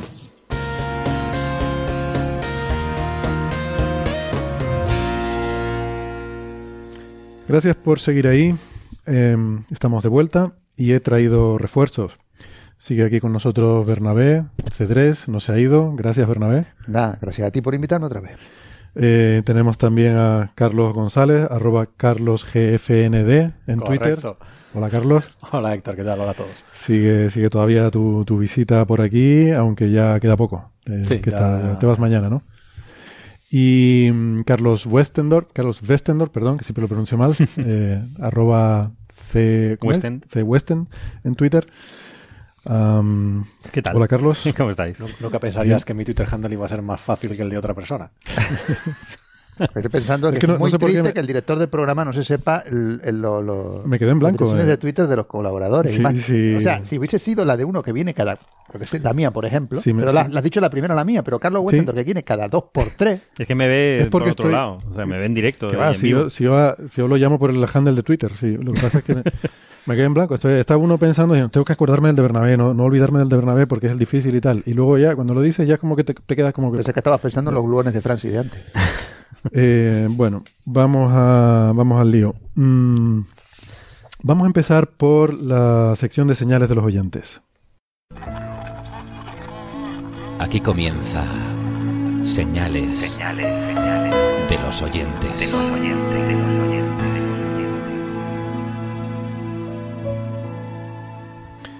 Bueno, pues entre las señales de los oyentes quiero destacar una, que es eh, un mensaje eh, que muy emocionante, la verdad, que hemos recibido, de esos que les digo a veces que recibimos y que, que nos hace mucha ilusión y, algunas veces incluso que te ponen los pelos de punta. Eh, nos lo envía Rocío, no lo voy a leer, solamente quería desde aquí darle las gracias a Rocío. Sí, desde luego. De parte de todo el equipo lo hemos, lo hemos compartido y, y nada, darle las gracias. Creo que, creo que no sobran las palabras. Ah, o faltan, a mí me, faltan en este caso. Bueno, em, también dentro de esta sección de, señales de los oyentes, pues eh, me gustaría hablar de una cosa que empezamos a hablar la semana pasada en esta sección, así que por continuarla la podemos continuar aquí, y es el tema de lo que llamamos, eh, lo llamamos por lo menos nosotros la velocidad western. Porque la semana pasada, mientras hablamos de una pregunta de, de oyentes, pues nos vino aquí el amigo Westendor con la la idea de que, claro, cuando te aproximas a la velocidad de la luz, llegará un momento en el que el fondo cósmico de microondas ya no sea microondas, sino que sea luz. Llegará un momento en que vemos eh, en luz visible el fondo cósmico de microondas, ¿no? Entonces, la velocidad a la que tienes que ir para que eso ocurra, pues le llamamos la velocidad Westendor. Bueno, pero esto, esto no, es, un invento mío, esto es un estudio de la Universidad de Leicester. Pero la gente no tiene por qué saberlo. No, yo tengo que citar mis fuentes. Leicester, que para los que no, no han ido a colegio privado es Leicester. Leicester, escribe Leicester. Eso es, para los que no han ido a, colegio de pago, es el que ganó la liga en el Reino Unido, la Premier League, cuando fue el año pasado, ¿no? Sí, el año pasado. Friki. El, el Leicester, el, Leicester es el Pues es, un trabajo de, de, de predoctoral. Deberíamos hacer una sección de cómo se dicen los nombres de los equipos de fútbol ingleses, porque no es trivial. conmigo que no cuentes para este programa, eh, lo siento. Si esto va a rebajarse tanto... El truco, todos los, los Cester son Ster. Leicester, Gloucester, es converte la C. Eh, se sabe que es un país rico porque le sobran las letras. todas las palabras tienen un montón de letras que no sirven para nada. Pero bueno, eso pasa mucho en Francia también, ¿no? que te comes la mitad de las letras en las palabras para pronunciar Ah, claro, nosotros a las, claro, claro, esto lo decía Lelutier, de nosotros a, la, ¿cómo era? Las ter suyas las decimos, les decimos Esther. Así directamente. Sí. Esther Píscore. Esther Píscore de García, el griego. El griego. volvamos a la velocidad Western. Eso es. Que mm, decía que de la Universidad de Leicester pero, pero yo estuve mirando lo que decía la Universidad de Leicester. Efectivamente, ellos decían que eh, eh, por efectos relativistas se, se, desplaza la longitud de onda y llegaríamos a verlo, ¿no? Pero mm, no se plantean cuál es la velocidad crítica a la que eso ocurre. Así que, como nosotros lo planteamos, le ponemos el nombre que nos dé la gana y la llamamos así. Bueno, me parece bien. Lo que pasa es que estaban hablando de la hipervelocidad del halcón milenario, o es cosa mía. Sí. Sí. Eh, pero el halcón milenario no se supone que va más rápido que la velocidad de la luz claro, más rápido en algún momento tendrá que acelerar. No necesariamente si usa un motor de estos de... Ay, lo diré.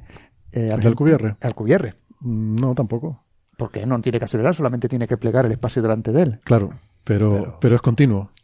O sea, lo que pasa de cero a, a, esa velocidad. a, esa velocidad. Sí, pero tú no, no, ¿qué coño vas a ver esa velocidad? Estás por encima del, del otro lado. O sea, tú directamente pegas un saltito en el espacio. No tienes por qué ver nada. No, no pegas un salto en el espacio. Tú comprimes el espacio delante tuyo y los tiras detrás. Sí, exactamente. Claro, entonces ¿Qué vas a ver? No vas a ver nada. Pero que eso es progresivo. No, sí, sí, sí, sí No, sí, hay, hay, gente que ha estudiado ¿Se ve? lo que se ve. ¿Seguro? Eh, sí, sí, hay gente que ha estudiado lo que se ve desde la cápsula de Alcubierre y es muy, es muy curioso. Para empezar, aparecen partículas eh, por el tema del efecto... O sea, es como el, efecto de radiación Hawking. Hay un efecto... Sí, una, una radiación que se ha visto siempre. Bueno, Vamos a ver, estamos hablando aquí de la combinación qué tal y tú vas a cuestionar la radiación Hawking. Pero vamos a ver, que bueno, el halcón milenario. Si hablándome de la radiación Hawking. El motor de Alcubierre y no sé qué tal. no cree en la materia oscura. O sea, eh, eh, cuidado, cuidado con lo que dices, que tengo alumnos que escuchan esto. Cuidado con lo que dice. Que... Bueno, la, cuestión... Espérate, espera, un segundo, esto hay que aclararlo, hay que aclararlo. Por tu honor. A ver, el Bernabé de aquí es un personaje. Al que hay que hacerle caso es al Bernabé de la clase, ¿eh? ¿De acuerdo? Eso, Vale, una vez hecho este eh, pequeño. Es, otro diferente. De hecho, eh, ni siquiera estás aquí ahora. Es, otra persona que decimos te está suplantando. Em, bueno, a lo que iba, que, me he hecho el calculito, por si alguien tenía curiosidad y lleva toda la semana preguntándose cuál es la velocidad crítica a la cual el fondo cósmico de microondas está en el visible. 140 kilómetros por hora. Un poco más. Es más, espérate porque me cuesta contar los decimales. Vamos a ver. No, el 99,99984% de la velocidad de la luz. O sea, cuando vas al 99,99984% de la velocidad de la luz, el, el, la longitud de onda central o la, el pico de la longitud de onda del fondo cósmico de microondas estaría en, coincidiría con la de una, una estrella enana roja a 3000 Kelvin, a 3000 grados. Vale, y... Que bueno, en realidad se vería antes que eso, porque ya a partir de 2000 grados ya, ya ves una luz rojiza, ¿no? ¿Y a qué velocidad tendrías que ir para ver la, eh, el fondo cósmico de microondas, la longitud de onda que se emitió? Eh, pues eh, es justamente esa, la de los 2000 grados el, universo estaba a 2000 grados. O sea, el universo cuando tenía 380.000 años de edad eh, brillaba con una luz rojiza, que era el, fondo de microondas. Eso, de hecho, eh, está en nuestro especial sobre fondo cósmico de microondas. Y eran como 2000 grados. Entonces sería pues más o menos algo así, al 99,999% de la velocidad de la luz. Luego, lo, eh, lo siguiente que miré es decir, bueno, para que fuera como el, como el Sol, para que fuera una temperatura de casi 6.000 grados, 5.777 grados que tiene el Sol. Entonces ahí tendrías que ir al 99,99996% de la velocidad de la luz.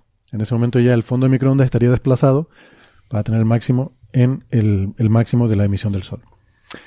Bueno, hasta aquí podría parecer una anécdota irrelevante sin ninguna importancia. Y lo es. Y lo es. Pero ahora viene, ahora viene la pregunta y la, o, la cosa misteriosa que a mí mm, me tiene dos días sin dormir. Llevo dos noches sin dormir dándole vueltas a esto. Resulta que pasa lo siguiente. Eh, efectivamente, tú te haces ese calculito. Dices, coge la, el fondo cósmico de microondas es un cuerpo negro, ¿vale? Es una emisión con forma de cuerpo negro. Cuerpo negro, lo hemos dicho algunas veces, es simplemente la distribución eh, de, en función de longitudes de onda de una cosa que está caliente.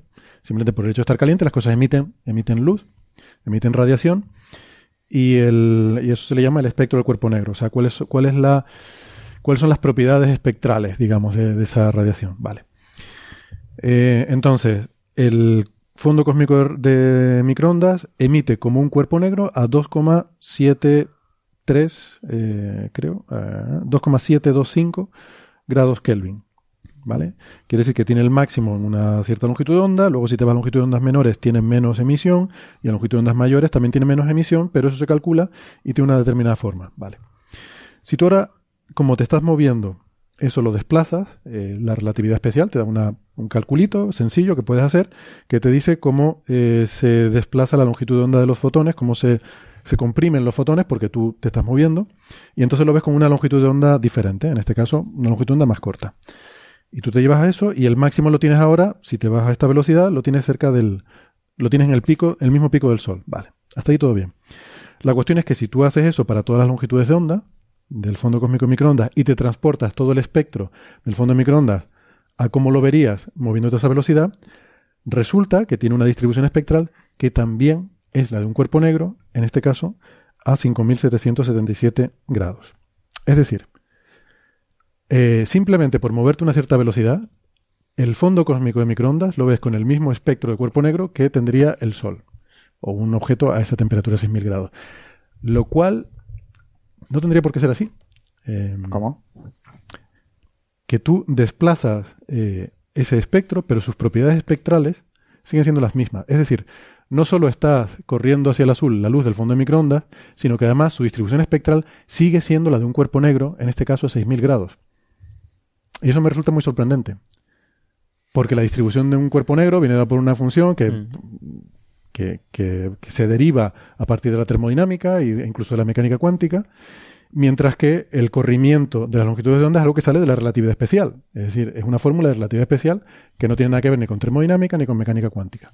Y sin embargo, de alguna forma, por una razón que todavía no entiendo. el cuerpo negro tiene que ver con mecánica cuántica.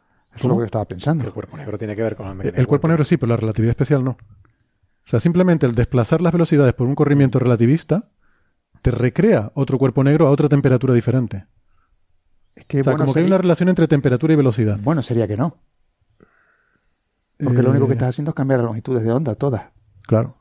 Pues bueno, sería que no tuvieras un cuerpo negro al final. La forma en la que cambias las longitudes de onda es tal que la distribución sigue siendo de cuerpo negro.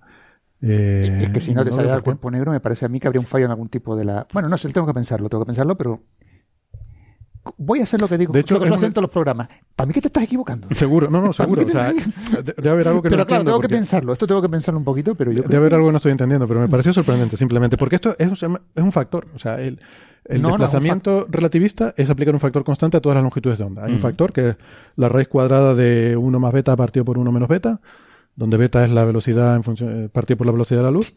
Y eso es un factor. Eso se lo aplicas a todas las lambdas y al final te acaba saliendo otro espectro de cuerpo negro.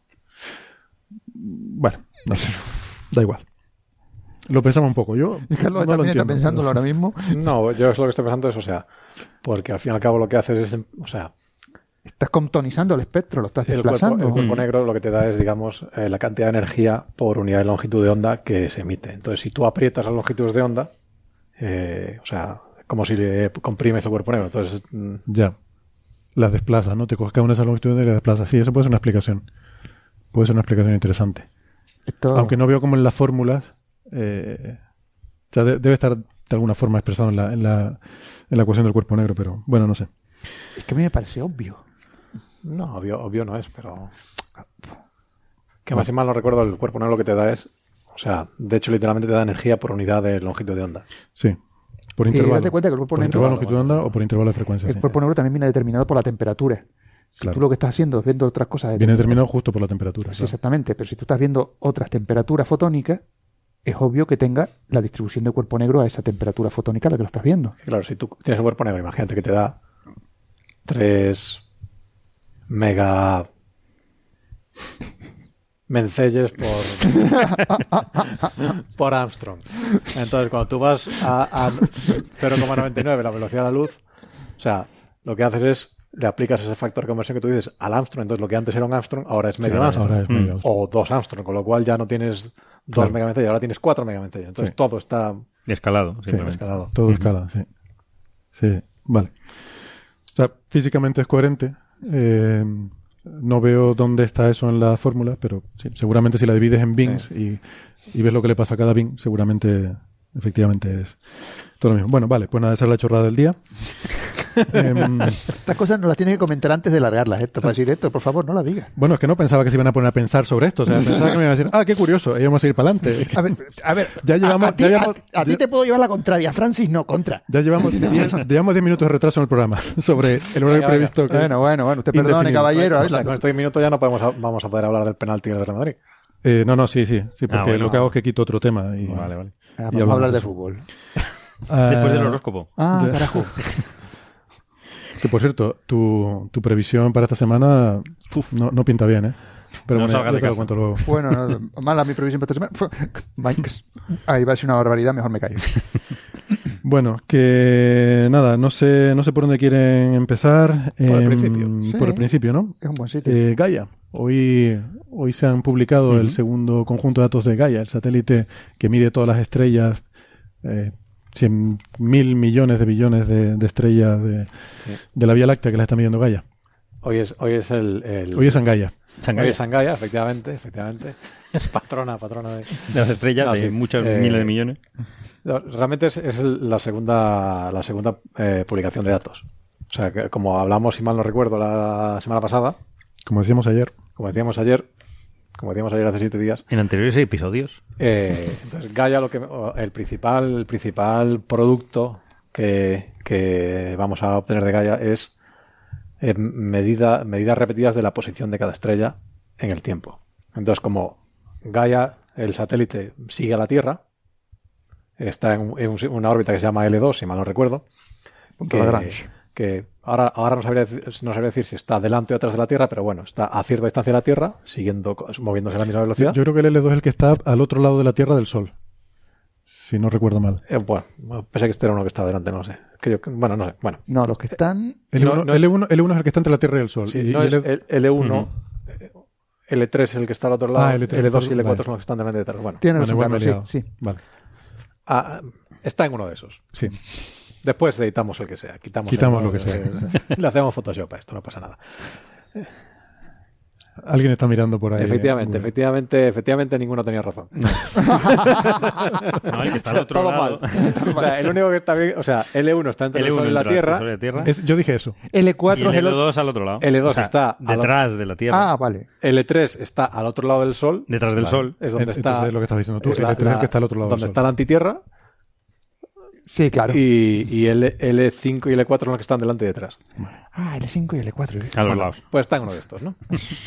Entonces, eh, Gaia mide la posición de las estrellas eh, muy a menudo, entonces como, como cambia su posición alrededor del, Sol, la posición aparente de las estrellas también cambia.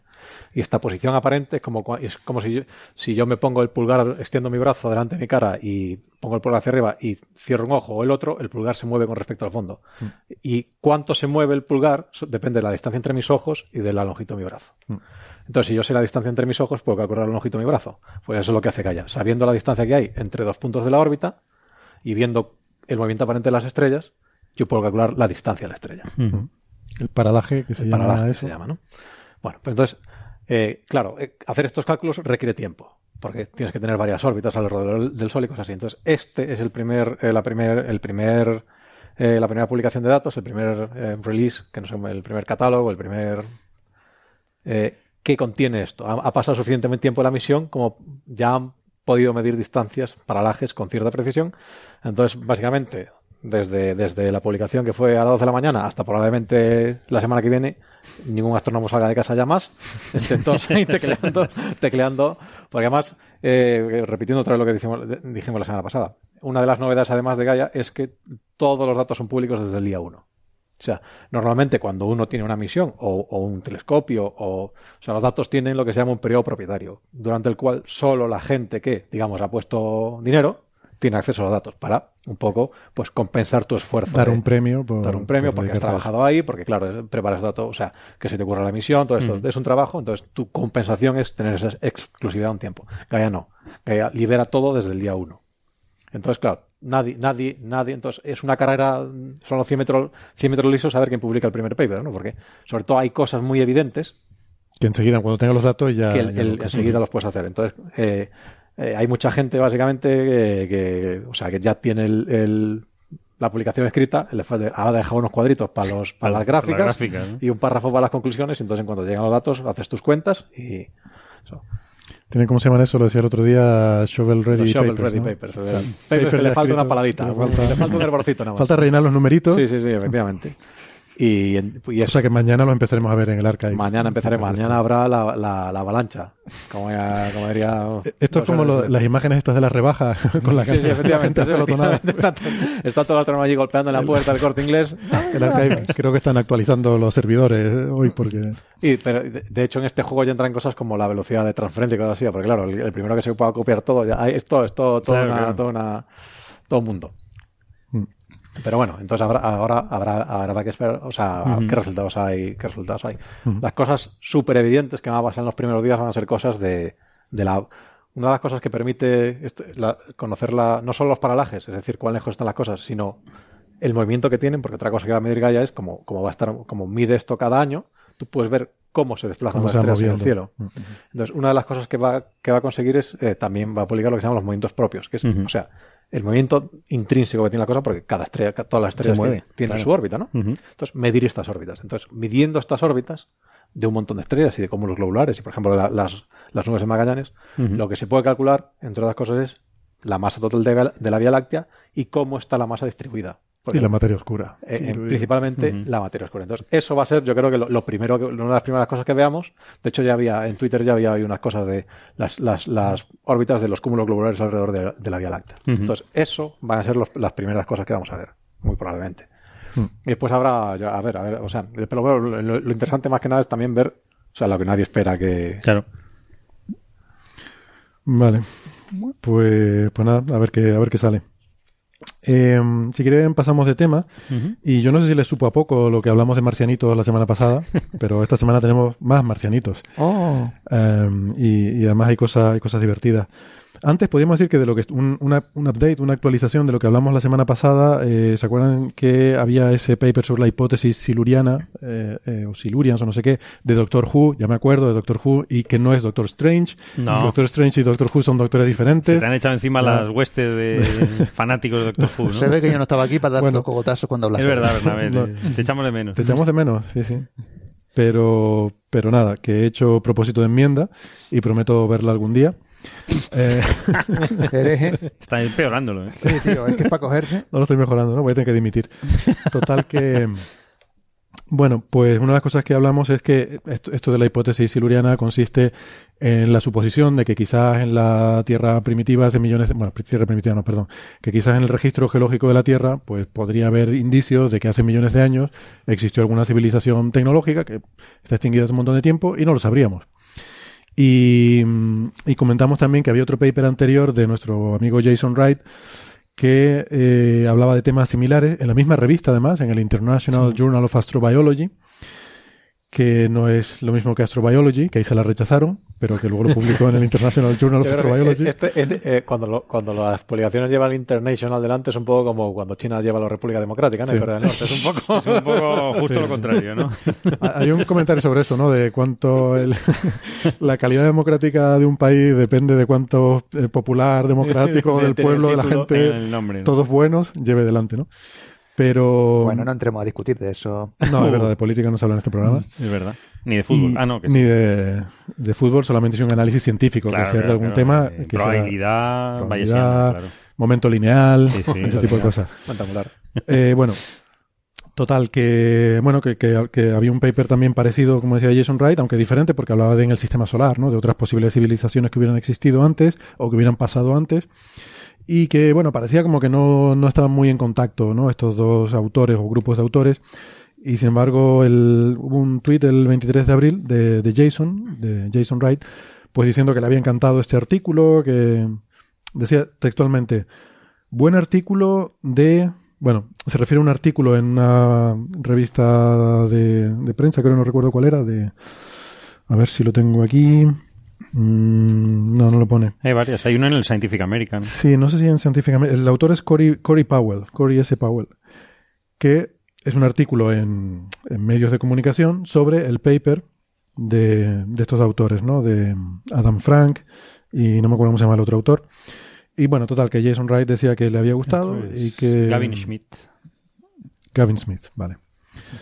Eh, y dice, bueno, esta idea de una especie tecnológica previa que una vez fue, en su día, pues fue legítima, luego exploramos toda la Tierra, eh, hicimos imágenes de los planetas y la idea se convirtió en ridícula, pero mm, olvidamos por el camino eh, actuar como científicos. Eh, ¿Dónde están los- las cotas superiores cuantificadas? Un asunto interesante, es lo que dice Jason. O sea que, bueno, que, que parece que simplemente es que no había conexión entre estos dos grupos y, y No, ya no, está, está no, que hubiera mal rollo como, como a lo mejor eh, pensamos nosotros, ¿no? Pero sí que parece que ver, habrá sorprendente que la propia revista no sepan que el artículo está publicado, porque ellos ponían eh, Mm. enviado, ¿no? El de Jason Wright lo ponían como enviado cuando ya estaba publicado hace un año. Pero bueno, Bueno, ¿y hasta qué nivel de, de tecnología puede llegar esta civilización, hablando de la ignorancia, para que fuera VHS. VHS? Hasta el VHS. Hasta el VHS. No, es que tengo un problema porque si a nos, ver, vamos, Doctor Who es los años 70. si nos vamos muy atrás, nos vamos muy atrás, pues no va a haber tener, no va a haber, no va a haber combustibles fósiles para que fuese una, suponiendo que echase garras de los combustibles fósiles. Oh, yeah. Pero ¿qué pasa si anteriormente, o sea, antes de esa civilización hubo otra civilización de dinosaurios Claro. que tampoco han dejado rastro en el...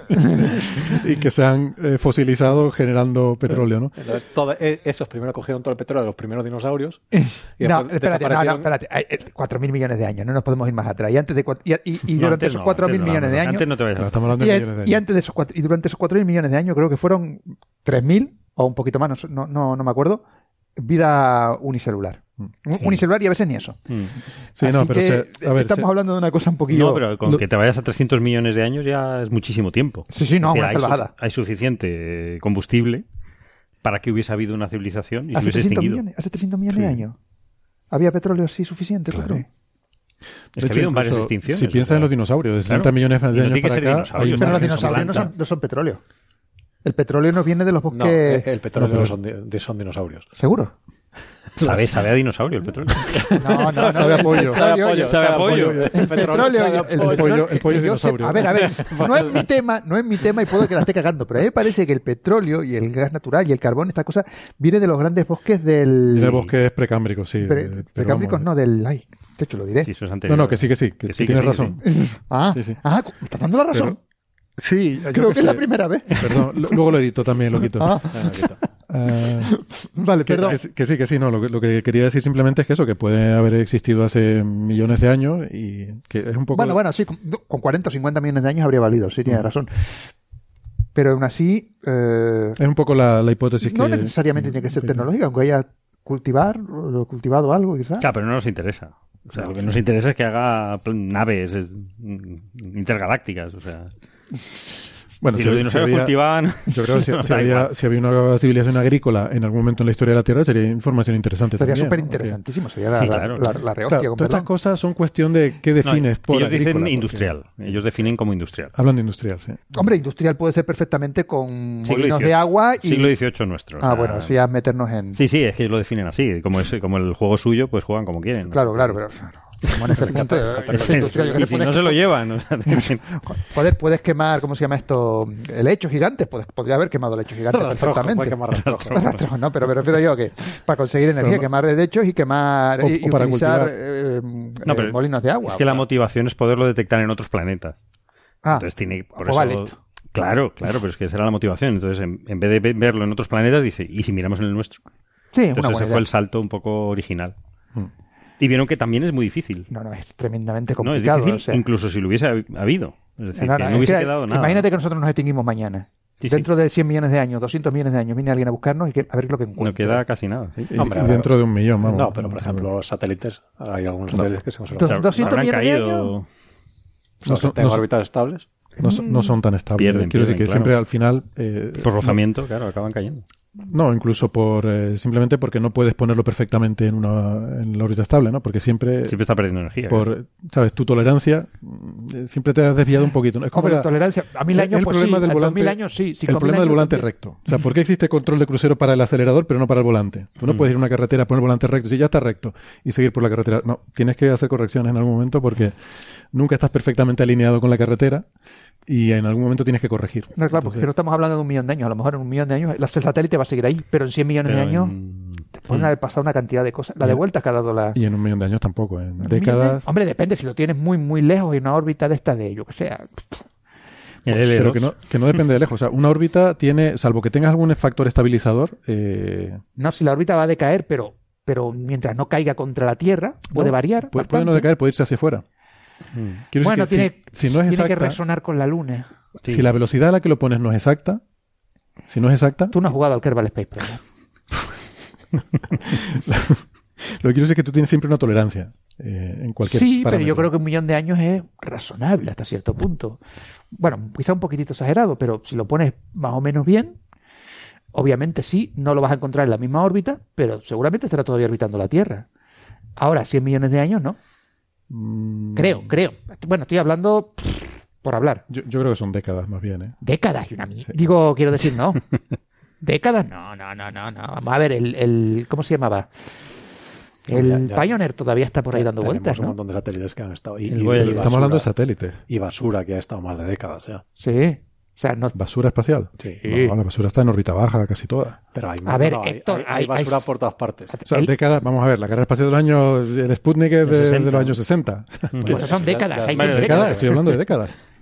Y nos vamos a ver, hay, satélites todavía de esa época que están dando vueltas. Eh, sí. No sé yo si habrá alguno, ¿eh? Sí, sí, yo creo que el Pioneer todavía seguía dando vueltas. Pero, pero vamos a ver, ¿hasta qué, hasta cuándo estaban corrigiendo?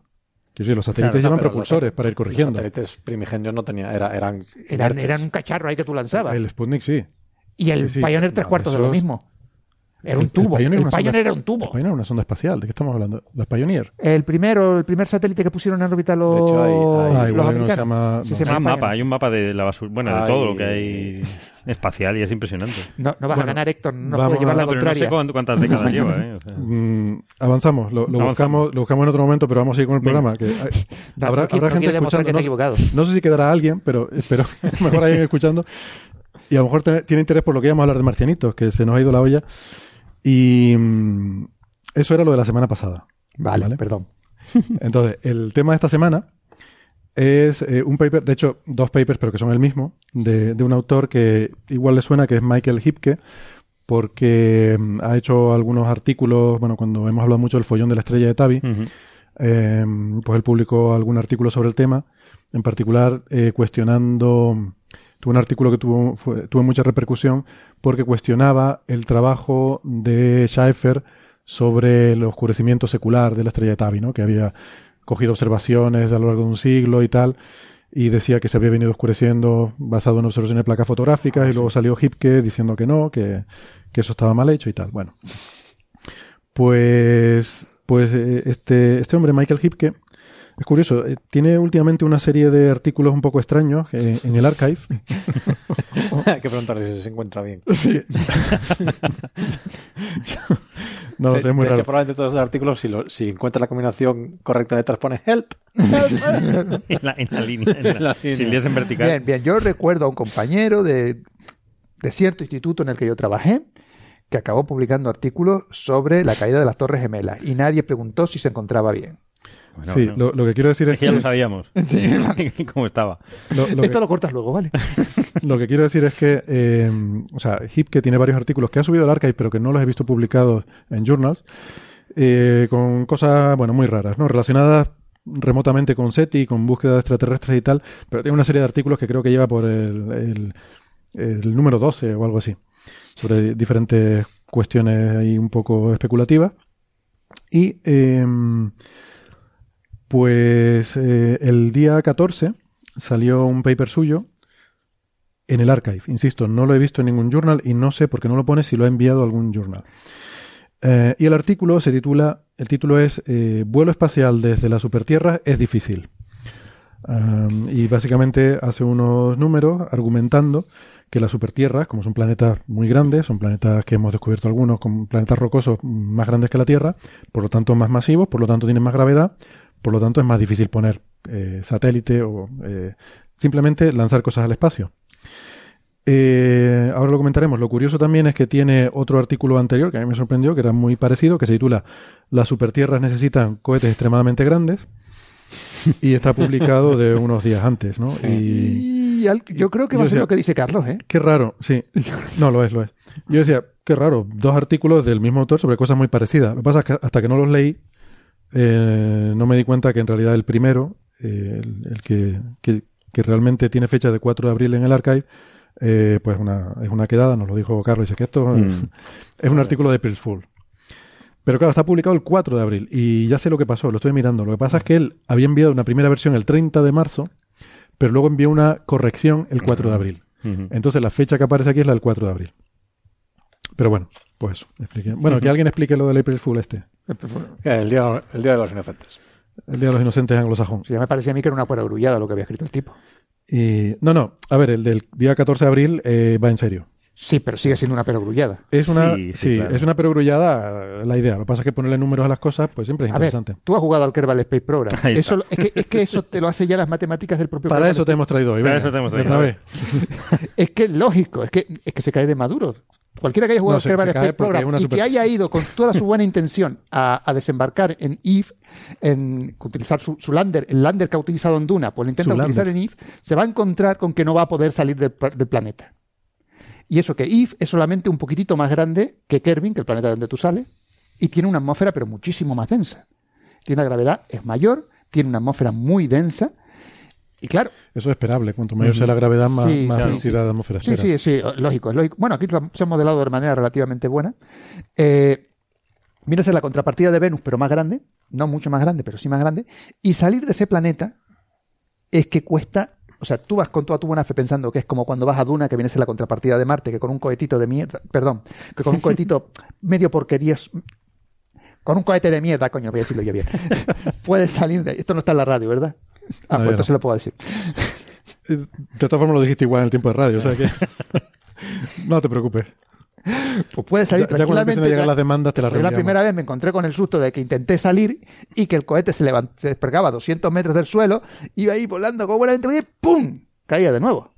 ¿Pero qué usabais? Eh, ¿Combustible químico? Combustible químico, sí, sí, sí, yo combustible químico, o sea, con, eh, creo que era hidrógeno y helio, estaba, eh, perdón, hidrógeno y helio, hidrógeno y oxígeno, era lo que tenía el, creo que usaba en aquel entonces. Sí. Bueno, queroseno, bueno, una cosita Combustible comburente. Efectivamente, combustible comburente, efectivamente.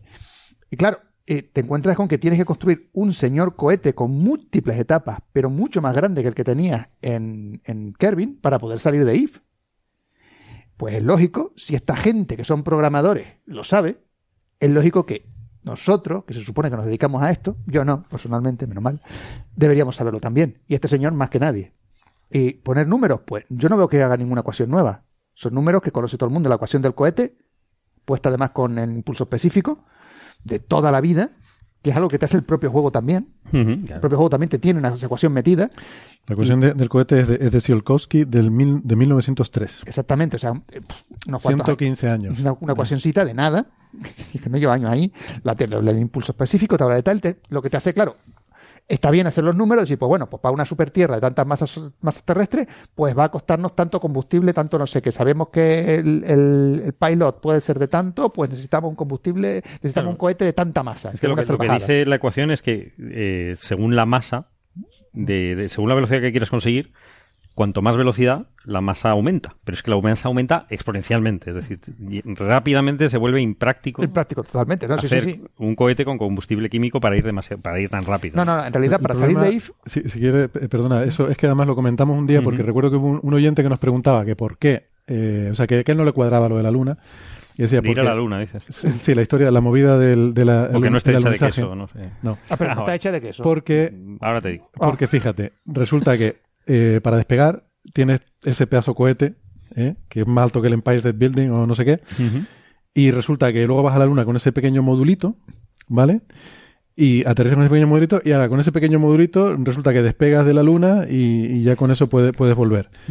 Y dices tú, tampoco hay tanta diferencia mmm, ni de tamaño ni de masa entre la Luna y la Tierra atmósfera. como para justificar. No, no es por la atmósfera. También la atmósfera y la. No, sí, la, pero, si hubiese atmósfera, tendrías, déjame, tendrías necesitaría más factores. Déjame, déjame, terminar un poco no. el argumento. Eh, que, que no hay suficiente densidad. Eh, o sea, ya, ya me, me, he liado. Que no hay suficiente diferencia entre el tamaño de la Tierra y la Luna para justificar que uno tenga un pedazo cohete enorme y otro un modulito y tal, que eso no le cuadraba mucho. Uh -huh. Eh, y la, la, respuesta es esta, es la, la, ecuación del cohete. Resulta, el problema es que tú, para despegar de un sitio, tienes que llevar combustible, el combustible pesa. Claro. Y tienes que llevarte el combustible. Entonces, si tú te haces el cálculo, y lo hicimos en ese momento para responder esa pregunta, y dices, bueno, suponte que quiero poner una tonelada, la quiero llevar a la Luna, de la gravedad de la Tierra. ¿Cuánto combustible tengo que tener? Vale, tanto combustible, no sé, a lo mejor del orden de una tonelada también. Con lo cual tú dices, pero entonces para levantar esta tonelada de combustible, tengo que poner más combustible. ¿Y cuánto necesito? Pues, pues casi otra tonelada pero ahora tengo que poner esta otra tonelada. Esta, entonces, por mm. eso claro. va aumentando exponencialmente la cantidad de combustible que tú necesitas. Mientras que en la Luna, a pesar de que solo tiene una masa que es, pues, no sé, un sexto la de la Tierra o algo así, tienes, eh, o sea, como es exponencial eh, la cantidad de combustible que necesitas con la gravedad que tienes que vencer, pues resulta que bueno, con un modulito pequeño eres capaz de llevarse combustible. Sí, para, que no haya atmósfera te simplifica un montón de cosas. También, también. Te quita sí, un montón de rozamiento, te quita un montón de te tonterías. simplifica la aerodinámica. Uh -huh. y, sí, totalmente. Y otras, por eso y, no tiene forma de cohete el, el y módulo. Esto, y por eso digo yo que Interstellar es una cagada, porque sí, sí, sí, sí, porque bajan a uno de los planetas con un con el lander y luego vuelven a despegar tranquilamente, para, mientras que para poner ese mismo lander desde la Tierra has necesitado un, un, un cohete enorme, ¿no? Un señor cohete con múltiples etapas, mientras que ahí aterrizamos y despegamos. Pero había atmósfera en ese planeta. Sí, había atmósfera, sí. claro. El, el, planeta este que tenía el, el, el océano este el de, de, de hielo varios... debajo. No, no, no, eso, no. es todavía peor. Ah, no sé. este, no, sí, el, que era, el, que era, océano, el que era todo océano. Ah, vale, es verdad. Con la claro, ola gigante. Sí, sí, que tenía la misma gravedad que la Tierra, porque los tipos se movían encima con la misma gravedad que la Tierra. Y me está diciendo que con la atmósfera y con el mar y, tal, y el tipo, me vas a despegar con esa mierda de lander. Perdón. En fin. pero, pero el agujero negro está bien recreado y tal. Bueno, sí, em, porque lo hizo, porque lo hizo que girara y a ver quién es el guapo que se pone a resolver las ecuaciones con un agujero negro en rotación. Pero eso está bien. Y te dice, sí, sí, está bien hecho, está bien hecho, pero claro, porque lo has hecho en rotación y a ver quién es el guapo que se pone a calcular, a ver si está bien hecho o no. Es palabra de Zorn. Hasta la vamos, señor. Eh, bueno, que entonces, volviendo al tema este de los cohetes en la supertierra, pues total, que, es muy complicado, efectivamente, porque si fíjate la diferencia de dificultad entre despegar de la Luna y despegar de la Tierra, pues ahora extrapola de despegar de la Tierra a despegar de una supertierra. Que una supertierra puede tener a lo mejor, yo que sé, eh, no sé, eh, cinco veces más masa que la Tierra. Hmm. No, creo o con que tenga dos veces. Hasta, 10 estaba calculando hasta Hipke, ¿no? Porque el Kepler 20b es 10 veces, ¿no? la masa terrestre. El radio, el límite en radio creo que son dos radios. Dos, radios terrestres. Y como va al cubo, de ahí ya... sí, sí, pues casi 10. Está súper bien. Hombre, me parece más interesante lo otro que se habla eh, sobre eh, planetas que estén cercanos a su estrella, hmm. pero ya no para el vuelo entre planetas, sino para salir fuera del, del sistema estelar. Eso sí, me pareció más interesante. Ese más, sí. Y sí me parece bastante más interesante, porque claro, si cuanto más cerca estés dentro del pozo de gravitación... También es una trivialidad. Pero bueno, explícalo. Sí, pero, pero, es una cosa que no se me había puesto... Ah, por ejemplo, si queremos quieren lanzar una sonda tipo eh, Voyager, y tú estás viviendo en una estrella de estas rojas, en un planeta que su zona de habitabilidad está muy cerca de esa estrella, suponiendo que las fulguraciones no te maten por el camino, obviamente, que hayas podido vivir. Claro, tienes que salir del pozo del potencial de esa estrella porque estás muy cerca de él. Necesitas una mayor cantidad de energía para mandar fuera, a menos claro está que tengas algún tipo de asistencia gravitatoria de otros planetas, que también puede ser, pero en principio te es mucho más difícil mandar una sonda fuera de tu sistema estelar que, a nosotros. Hmm. A pesar de que el Sol puede ser más grande, pero nosotros estamos lo suficientemente lejos del Sol como para que no nos esté facilitando tanto. Es contraintuitivo, ¿no? Porque estaban hablando de Próxima B, ¿no? Que, que la estrella es una enana roja. Entonces Próxima B está muy cerca. Y pero la estrella es 10 veces más mm, menos masiva que el Sol, ¿no? Tiene menos masa, una, décima parte. Pero es que Próxima B está 20 veces más cerca de la estrella que nosotros. Con lo cual salir de esa tienes que para salir de ese sistema estelar tienes que vencer una gravedad muchísimo mayor que vencemos en la Tierra. A ver, dime cómo son los datos. La estrella es 10 veces... Sí, unas 10 veces. 10 veces menos masiva que el Sol. Menos masiva. Es un 12%. veces más cerca. Pero está 20, veces, 20 veces, más cerca. Es que, claro, el, o sea, el potencial gravitatorio va con la masa y partido por R, al cuadrado. Quiere decir que... El potencial, el potencial va con R. Ah, el potencial, va con R. El potencial va con R. Vale, vale. Pero la, fuerza, la, fuerza. la fuerza va con R al cuadrado. Mm. Eh, entonces eso quiere decir que te, o sea, te, te pone las cosas mucho más complicadas, porque aunque la estrella sea un factor 10, lo otro, al hacerlo al cuadrado, es un factor 400, ¿no? Con lo cual hay un factor 40 de dificultad. Es 40 veces más difícil. No, hacen los cálculos, ¿no? Y es escapar de... Bueno, una cosa es escapar del, de la Tierra y otra cosa es escapar hacia el espacio, ¿no? Ellos hablan de escapar desde próxima vez hacia el espacio. Eh, necesitas 65 kilómetros por segundo. Cuando escapando, escapar simplemente de la órbita terrestre son 11. De todas formas, ahora estamos hablando de otro paper, ¿verdad? Este, no este es, otro paper. Este otro, coméntalo, este es de Abraham, no sé cuál es. Es de Abraham Loeb. Ah, de Loeb. De Loeb, que también el Otro. otro, otro que el otro que hace estos calculitos. Ah, me hace gracia el ¿Loeb y Lingham o solo Loeb? Loeb solo. Me hace gracia el Egipto que dice, a partir de cierta gravedad necesitas una fracción eh, significativa del planeta para convertirlo en combustible para el cohete. Un momento en el cual es más fácil destruir el planeta. es más económico destruir el planeta. y, con el impulso de destruirlo sales, y con eso sales escopetado. No, él, lo que hace es un poco la reflexión de que, hemos tenido suerte.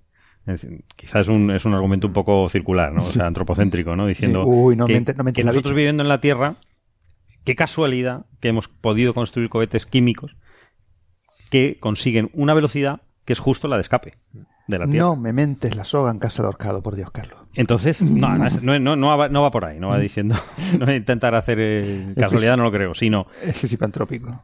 No, sí, es principio antrópico, por supuesto, porque no tenemos otra tecnología. Claro. En el momento que tengamos otra tecnología que no sea la nuclear, que es un asco, porque eh, tirar un cohete nuclear como se ha tirado ya, y hay varios dando vueltas por encima de nuestras cabezas, no es muy buena idea. Pues luego te acaba cayendo, como hemos visto con las estaciones chinas y cualquier objeto que está en órbita acaba cayendo. Y las, los reactores nucleares no hacen una buena entrada, no les sienta muy bien. No les sienta bien. No les sienta muy bien, aunque caigan al mar. No, no reaccionan bien. En octubre rojo, ¿no? Decía, no, no, los misiles nucleares no responden bien a las No responden bien.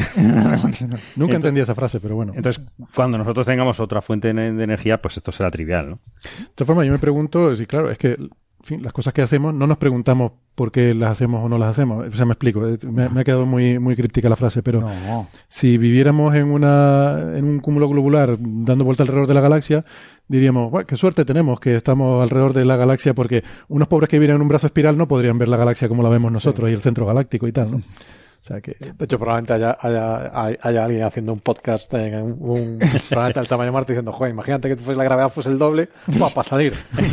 salir. Ya verías tú. Sí, sí. Pero vamos. No sé, habrá gente en Valencia diciendo, mira tú, habrá gente en Madrid que sale al balcón y no ve el mar. Pues, pues sí, pues la hay. pues la hay. No, y también dice, eso que... Esa gente no pueden hacer eh, viajes en barco. Pues no.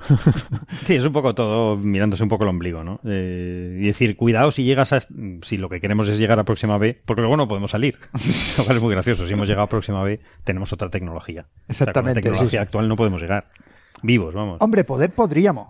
Sí, pero... Hombre, pero sería con, con, sondas y utilizando obviamente el tipo de propulsión Orión que yo he propuesto aquí varias veces, aunque la gente me mira mal cuando la propongo, que es la de lanzar las bombas, atómicas, nucleares. Volviendo a las bombas Volviendo atómicas. a las bombas atómicas, sí, pero, te has quedado un poquito... Pero es lo más lógico y lo más fácil para, hacer, para, quitarse las bombas atómicas de en medio. Es la mejor manera. ¿no? La putada es ponerlas en órbita, eso sí. No es que te las estás tirando encima, literalmente. No, hombre, no. Te alejas primero con, yo qué sé, una cosa iónica, un poquitito, te alejas un poquitito que sea la, y, entonces empieza a tirarte bombas atómicas. Pum, pum, pum. Una bomba atómica que está ahí en la luna no nos va a influenciar. Yo no sé si es que el tema ya no da para más, pero. Eh, Eso quiere decir, Bernabé, cállate. Igual, pues, no, quiero decir que, veo que se nos está dispersando la conversación, pero por ejemplo, por volver a centrarla en los papers que estamos comentando, el de Hipke una cosa que me resultó curiosa, ¿no? Que hablaba de que las supertierras, pues bueno, pues están bien, son sitios que a lo mejor son potencialmente interesantes y puede haber eh, puede haber super criaturas. Bueno, esto no lo dice en el paper. criatura. No, esto lo dice en el paper de broma, pero no, no en el sí, sí, sí, yo creo que te sin verlo. Da igual. La cuestión es que dice que las supertierras probablemente tienen atmósferas muy densas, lo cual es bueno para la vida porque protege contra ah, los rayos cósmicos dañinos. Hombre. Y a mí esta frase me llamó mucho la atención porque, a ver, los rayos cósmicos tampoco son tan dañinos. a los que estamos expuestos nosotros en la Tierra son poquitos. Es loco, eh, sin, rayos, sin rayos cósmicos no habría evolución. No, y, ¿eh? también rayos cósmicos es un poco un término, es como materia oscura, es un término genérico. Entonces hay varias cosas. y Sí, hay de... radiación ionizante, básicamente. sí, sí, pero, pero no son tantos como para que sea una cosa dañina para la vida. De hecho, aquí, no son aquí, aquí, claro. Pero, por ejemplo, si estás más cerca del. Eso es lo que hablaban de la zona de habitabilidad, galáctica. Galáctica, sí. O sea, si te vas más cerca del centro galáctico vas a tener más. Claro. De hecho, una misión a Marte tripulada de ida es toda la radiación que puede aguantar un cuerpo, o recomienda la, NASA, en toda la vida de un astronauta. Pues que manden fumadores. la OMS tampoco recomienda no recomienda a Marte. que lo deje él. Por eso te digo que... Pero son sobre todo solares, ¿no? No creo que sean de rayos cósmicos. No, bueno. No, son solares. Es, más, es, más solares. Supongo que también depende de qué, estrella tengas. Si estás al lado de una estrella o, una, una tipo M, por ejemplo, que puede tener flares y cosas de estas, pues... Hombre, si estás en una tipo O, seguramente no creo que haya ni vida, pero bueno. de hecho, también, por ejemplo, otra de las cosas que comenta es eso, que si mal no recuerdo, decía que una de las configuraciones de las supertierras, si, si tiene agua líquida, es muy probable que haya, o sea, que tengan un mar enorme, pero muy poco profundo. Mm. Que es también una porque, porque la, gravedad tiende a, cuanto más mayor es la gravedad, más uniforme menos montaña, menos montaña hay, sí. Es lo que llama el potato radius, que no sé muy bien lo que es, pero tiene que ver con la, montaña máxima que puedes tener para una gravedad determinada, ¿no? Sí. Entonces dice que esa condición es muy favorable también para la vida, tener un, o sea, mares muy, muy someros, pero muy extensos. Sí, sí, para la vida tal y como la conocemos en la Tierra, por supuesto. Sí, no sé. no, realmente, bueno, sí, realmente yo creo que básicamente cuando dice vida se refiere a centollos, que yo creo que... sí, sí. ¿Qué es lo que te interesa a ti? es lo que me interesa a mí. Pulpos, pulpos, centollos. Oye, pulpos, pulpos, pulpos, centollos. Ya Eh, cuidado, los pulpos son muy inteligentes. Cuidado. Hemos hablado de pulpos. Sí, sí, los pulpos son muy inteligentes, cuidado. Muchísimo. Y qué ricos están. Bueno, y luego, pues eso, si quieren cerramos el tema simplemente diciendo que si quieren echarse unas risas, pues que pueden ver el, el mismo paper, pero la versión cachonda, que es la de... Sí. la, que, la enviada para el, el, 1 de abril. Eh, aunque luego corrigió el 4 de abril. Básicamente tiene, cosas muy tiene la, la, versión Batman de Christopher Nolan y la versión Batman de los 60. Están las dos. De Tim Burton. Sí, Entonces... están las dos versiones. No, pues bueno, de... Es que empieza con un prefacio que tiene una frase muy divertida, ¿no? Dice, debe hacerse notar que aunque el asunto de este artículo es una tontería, el análisis en realidad tiene sentido. Dice, entonces este paper es un análisis serio de un asunto ridículo, que por supuesto es lo contrario de lo que normalmente se hace en astrofísica. Pues no sé, tiene toda la razón del mundo. Bueno, mira este pues, programa, pues, si no. Pues está en el paper divertido. Luego el paper divertido también tiene figuras que no aparecen en el serio, en las que se ve cohetes comparados con las pirámides y cosas así. es verdad, lo pone además. No, dice, dice cosas muy graciosas. ¿no? Habla de la supercriatura, que como viven en alta gravedad tienen que tener patas muy gruesas, y los llama SEALs, super earthlings, ¿no? Super terrícolas. No, eso, pero esos son los, los, SEALs son los que ven en el océano. Son los... esos son los Navy SEALs. son los Navy SEALs. No, esos son los Navy SEALs. es que tienen los para SEALs. hacer la, la broma. Claro. Al final acaba con que la fuerza esté con nosotros, con lo cual te indica ya del tono de, de, de todo el artículo. Sí, sí. Uh, y luego pone cosas como, esto es muy divertido, hay una parte en la que habla de los propelentes, ¿no? Y el, el impulso específico que tiene un mm. propelente químico y tal. Típicamente entre 500, entre 300 y 500 y tal. Dice, entre paréntesis, para referencia, le hace la Wikipedia. Pues no creas, acabaremos, está, bastante bien la Wikipedia en ese aspecto. ¿eh? Acabaremos haciendo esto con... En el aspecto ese, para decirte yo que sé, la, impulso específico de cada uno de los propelentes y demás. Sí, la energía específica. Hmm. Y cosas de esas, pues está bastante bien. Sí. De hecho, para ese cálculo de la Luna y la Tierra y tal, me basé en datos de la Wikipedia. o sea, que así habrá salido, pero bueno. Em, bueno, ¿algo más sobre este tema jocoso festivo? Pues si quieren, ya para terminar hoy tenemos un tema un poco más serio, aunque he visto cómo vamos, no sé en qué acabará convertido. Pero, pero me pareció, me pareció muy interesante y es sobre un, un supuesto planeta perdido, otro, eh, pero este no es un planeta que no hemos descubierto, sino un posible planeta que existió en su momento, un, protoplaneta en el sistema solar, en el sistema solar primitivo, Yo creo que, puede ser el origen. Eh, está, hecho de lo, trizas, de lo que se está hablando aquí es otra cosa. Sí, sí, no, está, está dentro de cada uno de los ah, dentro de todos los ah, bueno, del planeta que estuvimos Estaba dentro de nosotros desde el principio. se ha puesto el momento de la Navidad. Momento filosófico. Vive, viven todos nosotros. Sí, sí, todos nosotros. Pues nada, un artículo salió en Nature Communications de un grupo de investigadores entre suizos y, también franceses y alemanes que proponen que el origen de una familia, hay una familia particular de meteoritos que se llaman ureilitas, que ahora, ahora explicaremos lo que son. confundir con las uralitas no tiene nada que ver con las planchas duraditas. y que son unos, bueno, unos, meteoritos muy, muy curiosos, muy extraños, pues propone que se originaron en un planeta que, que reventó en la historia primitiva del sistema solar, eh, allá cuando tenía unos pocos millones de años, y que, bueno, pues algunos pedazos han caído a la Tierra, y uno de estos son estas, estas ureilitas que, bueno, hasta ahora se explicaban de otra forma, ¿no? Se explicaban como debidas a, un, a una gran colisión. Eh, o sea, en particular, lo que pasa es que estos, estas urailitas, la clave de todo esto es que tiene unos nanodiamantes metidas ahí dentro, que a su vez tienen incrustaciones dentro de otras cosas, y de ahí se puede sacar información sobre la geología del cuerpo del que provienen.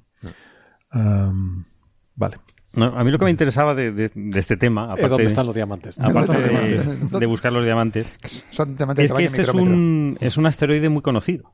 Y digo mm. asteroide, porque es la única vez que se ha visto un asteroide y luego se han recubierto, se ha descubierto, se ha recuperado el meteorito al impactar con la Tierra. Ah. Es, la, es la única vez. Es el asteroide 2008 TC3, mm. que se estaba, estaba el Catalina Sky, un telescopio en Tucson de metro y medio, una cosa así, de un tal Richard Kowalski, lo que lo estaba llevando también que es astrónomo y, también fotógrafo. Yo, lo siento mucho, pero ya esto, cada vez que oigo Kowalski, que no puedo evitar pensar en los pingüinos de Madagascar. ¿Qué le vamos a hacer? Se llama así. Se llama así. Dame opciones.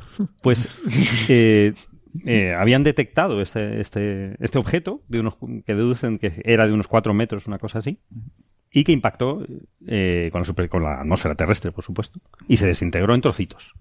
Y pudieron calcular un poco la trayectoria.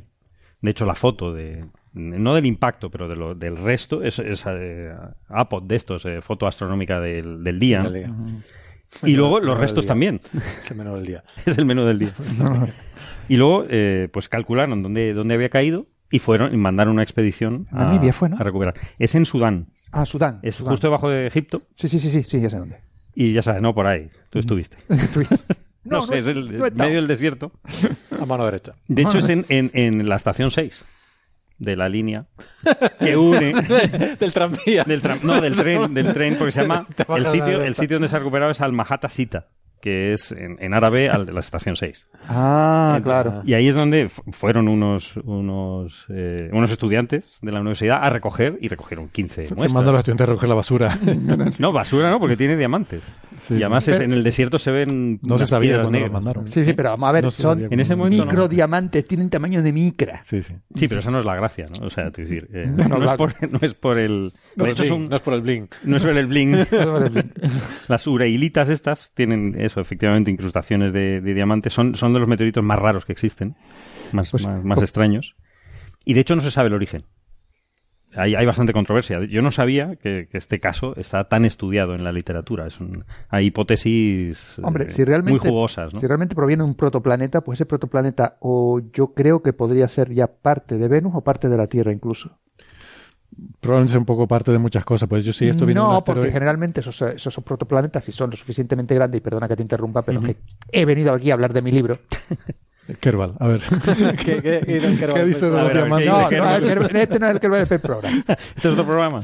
A ver, si era un protoplaneta ya del tamaño que se supone que era más o menos así, no recuerdo qué tamaño decían que venía a ser. Todavía no lo hemos dicho, pero sí. No lo hemos entre dicho. Mercurio ah, vale. y Marte. Sí. Marte. Ya, más o menos el tamaño de Marte. Eh, y se chocó con otro protoplaneta, probablemente deberían llevar velocidades muy similares, y eso lo que provocó fue una fusión, básicamente, y algún que otro meteorito saliera, pero si no, no fue un choque muy, muy poderoso que los desintegró ni nada por el estilo. Pues si estamos hablando ya de esos planetas, son protoplanetas que ya han chocado alguna que otra vez. Está todavía, vamos, digo yo, no hay nadie experto en el sistema solar aquí, ¿no? ¿Verdad? Afortunadamente, para que no, Afortunadamente no, ¿no? No, está, no está el señor coordinador. En el paper, si quieres, te, digo lo que cuentan sobre las simulaciones. Ah, bueno, tan amable. Creo que yo lo leí, ¿no? Porque eso es la cosa de la, la gracia del paper. O sea, porque estos, las uralitas estas, están hechas de. O sea, creo que el, el, material principal es grafito y tiene incrustaciones de, diamantes. Entonces, para transformar grafito en diamantes necesitas mucha presión hay que decir que grafito y diamante es lo mismo, son átomos de carbono, pero diferentes estructuras, ¿no? diferentes formas de agruparse. Para cristalizar el, bueno, cambiar el estado del, del, grafito, necesitas mucha presión. Necesitas mucha presión. Entonces, como sabe cualquiera que haya visto Superman. Efectivamente, como sabe que cualquiera haya visto Superman.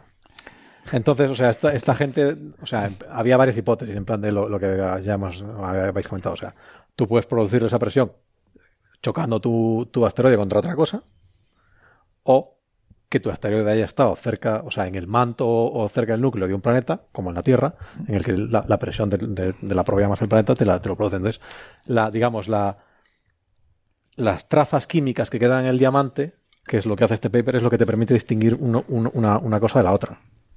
Hmm. Lo que queda encerrado dentro del diamante, en hmm. esas incrustaciones son diamantes con incrustaciones. son diamantes con un montón de otras cosas. Y el montón de otras cosas no es trivial. Es decir, hay, hay artículos, hay una, una, gran cantidad de artículos intentando explicar por qué tiene otras cosas. O sea, el diamante es lo de menos, eso es lo esperable. Las condritas o las piedrecitas que tiene, eh, tenía que haber, o hay otros artículos que eh, apuntan a que tiene que haber habido colisiones con otros objetos para que se hubiesen mezclado. Es decir, que, que la historia de, de este objeto es, es jugosa, ¿no? Pero bueno, lo que nos toca es que se han encontrado diamantes, pero pequeñitos, más o menos, ¿no? De 10 micras o una cosa así, 10 ¿eh? micrómetros, ¿no? Hasta 100 micras, ¿no? No, el tema es que tienen unos cortes que todo apunta a que los diamantes originales se deduce que son de 100 micras. Ah, vale. Entonces, generar diamantes de 100 micras solo se puede conseguir con unas presiones eh, elevadísimas, que no puede ser conseguido con choques. En, por el cinturón de asteroides, por ejemplo. Entonces, eh, si, si eh, sabiendo las eh, presiones que necesitas para generar ese tamaño de diamantes, deduces el tamaño del objeto, para conseguir esas presiones en el núcleo de ese objeto y se calcula ¿no? en un objeto que es un protoplaneta, bueno, entre Mercurio y Marte que tuvo que haber existido en el origen del sistema solar.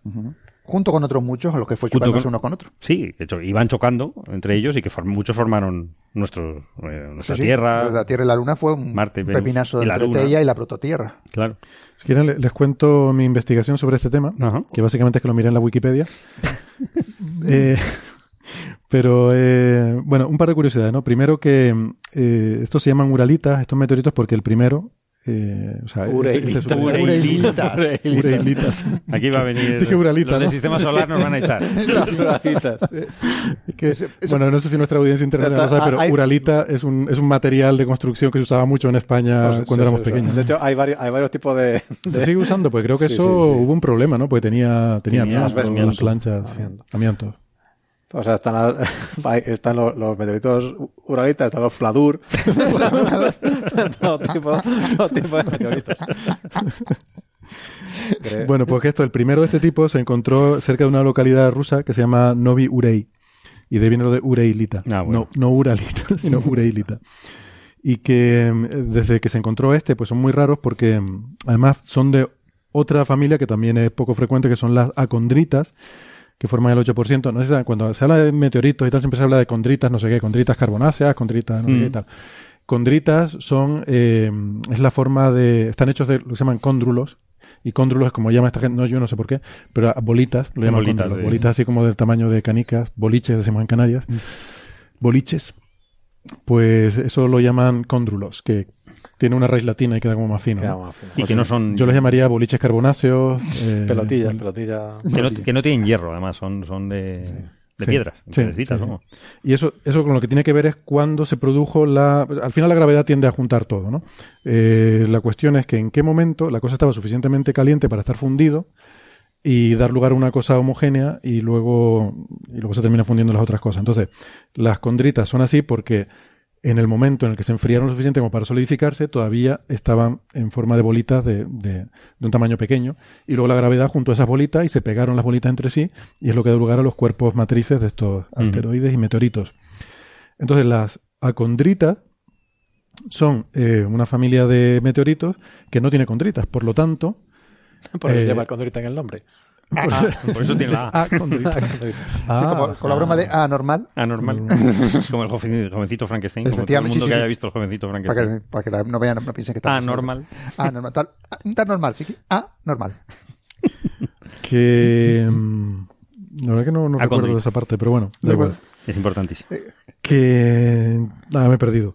estas acondritas son como el 8% de todos los meteoritos, o sea que son, son poco, poco habituales, ¿no? Y se, un posible origen es esto, que, que provengan de, de un protoplaneta que hubiera colisionado, eh, en el que, pues, en su interior eh, se hubieran formado ya eh, sólidas, ¿no? Esta, estos, estos objetos. Eh, ¿Qué más les cuento? Ah, bueno, sí, otra curiosidad que me hizo gracia de la, de la Wikipedia es que, a pesar de una velocidad de reacción muy rápida, o sea, se ve que entienden bien el concepto de lo que es el, avance científico. O sea, no es como cuando vemos por la tele la típica noticia, un estudio científico demuestra que el chocolate es malo para la salud, todo el mundo dejar de comer chocolate. Eh, no. Aquí entienden bien cómo es el asunto. Entonces está toda la descripción que tenían antes sobre las ureilitas y cómo se forman y las teorías que había antes. Y decían, no, esto probablemente pues se forman por una colisión catastrófica, no sé qué tal. Está el párrafo exactamente igual que antes y hay una frase final que dice, por el contrario, un estudio de 2018 eh, de ta, ta, ta, ta, ta, concluyen lo contrario, básicamente. Entonces, no han cambiado totalmente tal, sino simplemente han añadido una frase diciendo, mm. ojo que ahora hay este estudio que dice lo contrario. Lo cual está bien porque es lo que decimos siempre. No porque salga un paper diciendo una cosa, eso se convierte en la verdad. tiene que llevar un proceso de, verificación, de contrastación y de ver si se termina eh, aceptando como el consenso científico.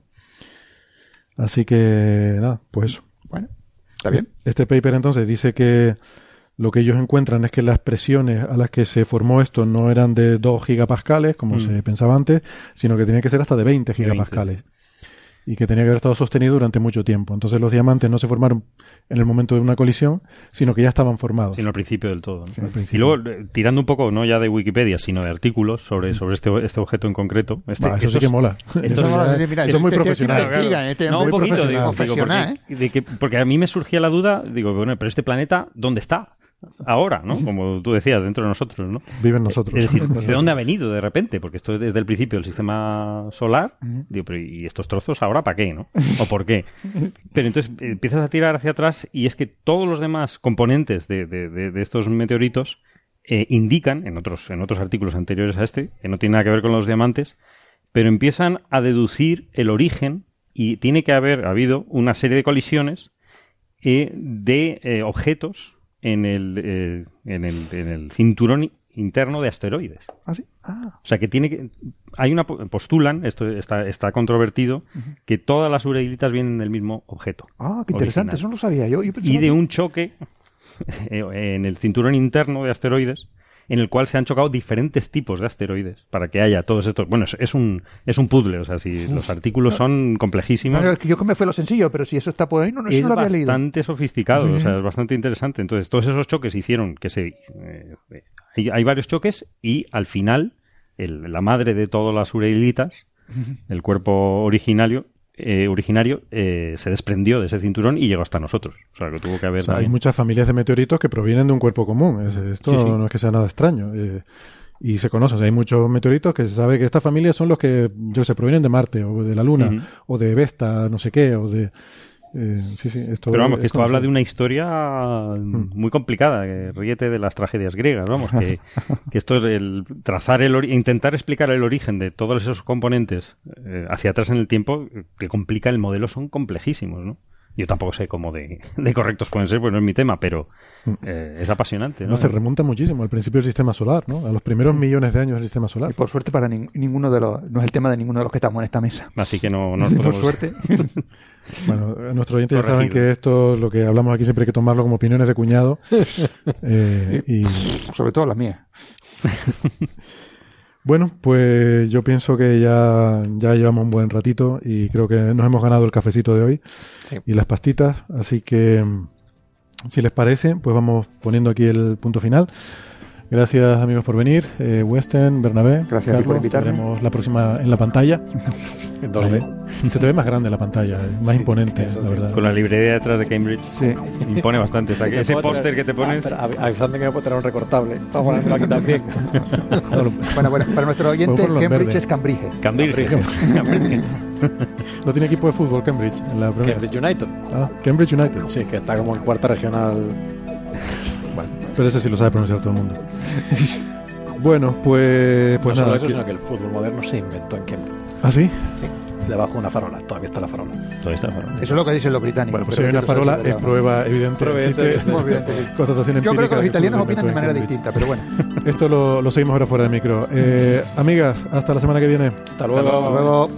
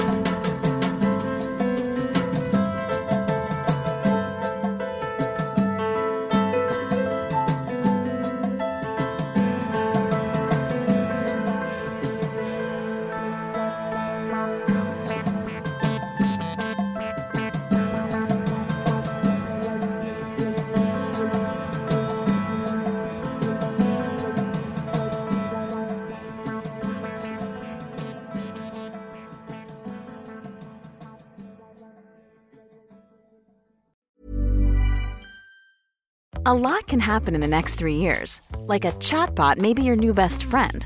But what won't change? Needing health insurance. United Healthcare Tri Term Medical Plans are available for these changing times Underwritten by Golden Rule Insurance Company, they offer budget-friendly, flexible coverage for people who are in between jobs or missed open enrollment. The plans last nearly three years in some states, with access to a nationwide network of doctors and hospitals. So for whatever tomorrow brings, United Healthcare Tri-Term Medical Plans may be for you. Learn more at uh1.com.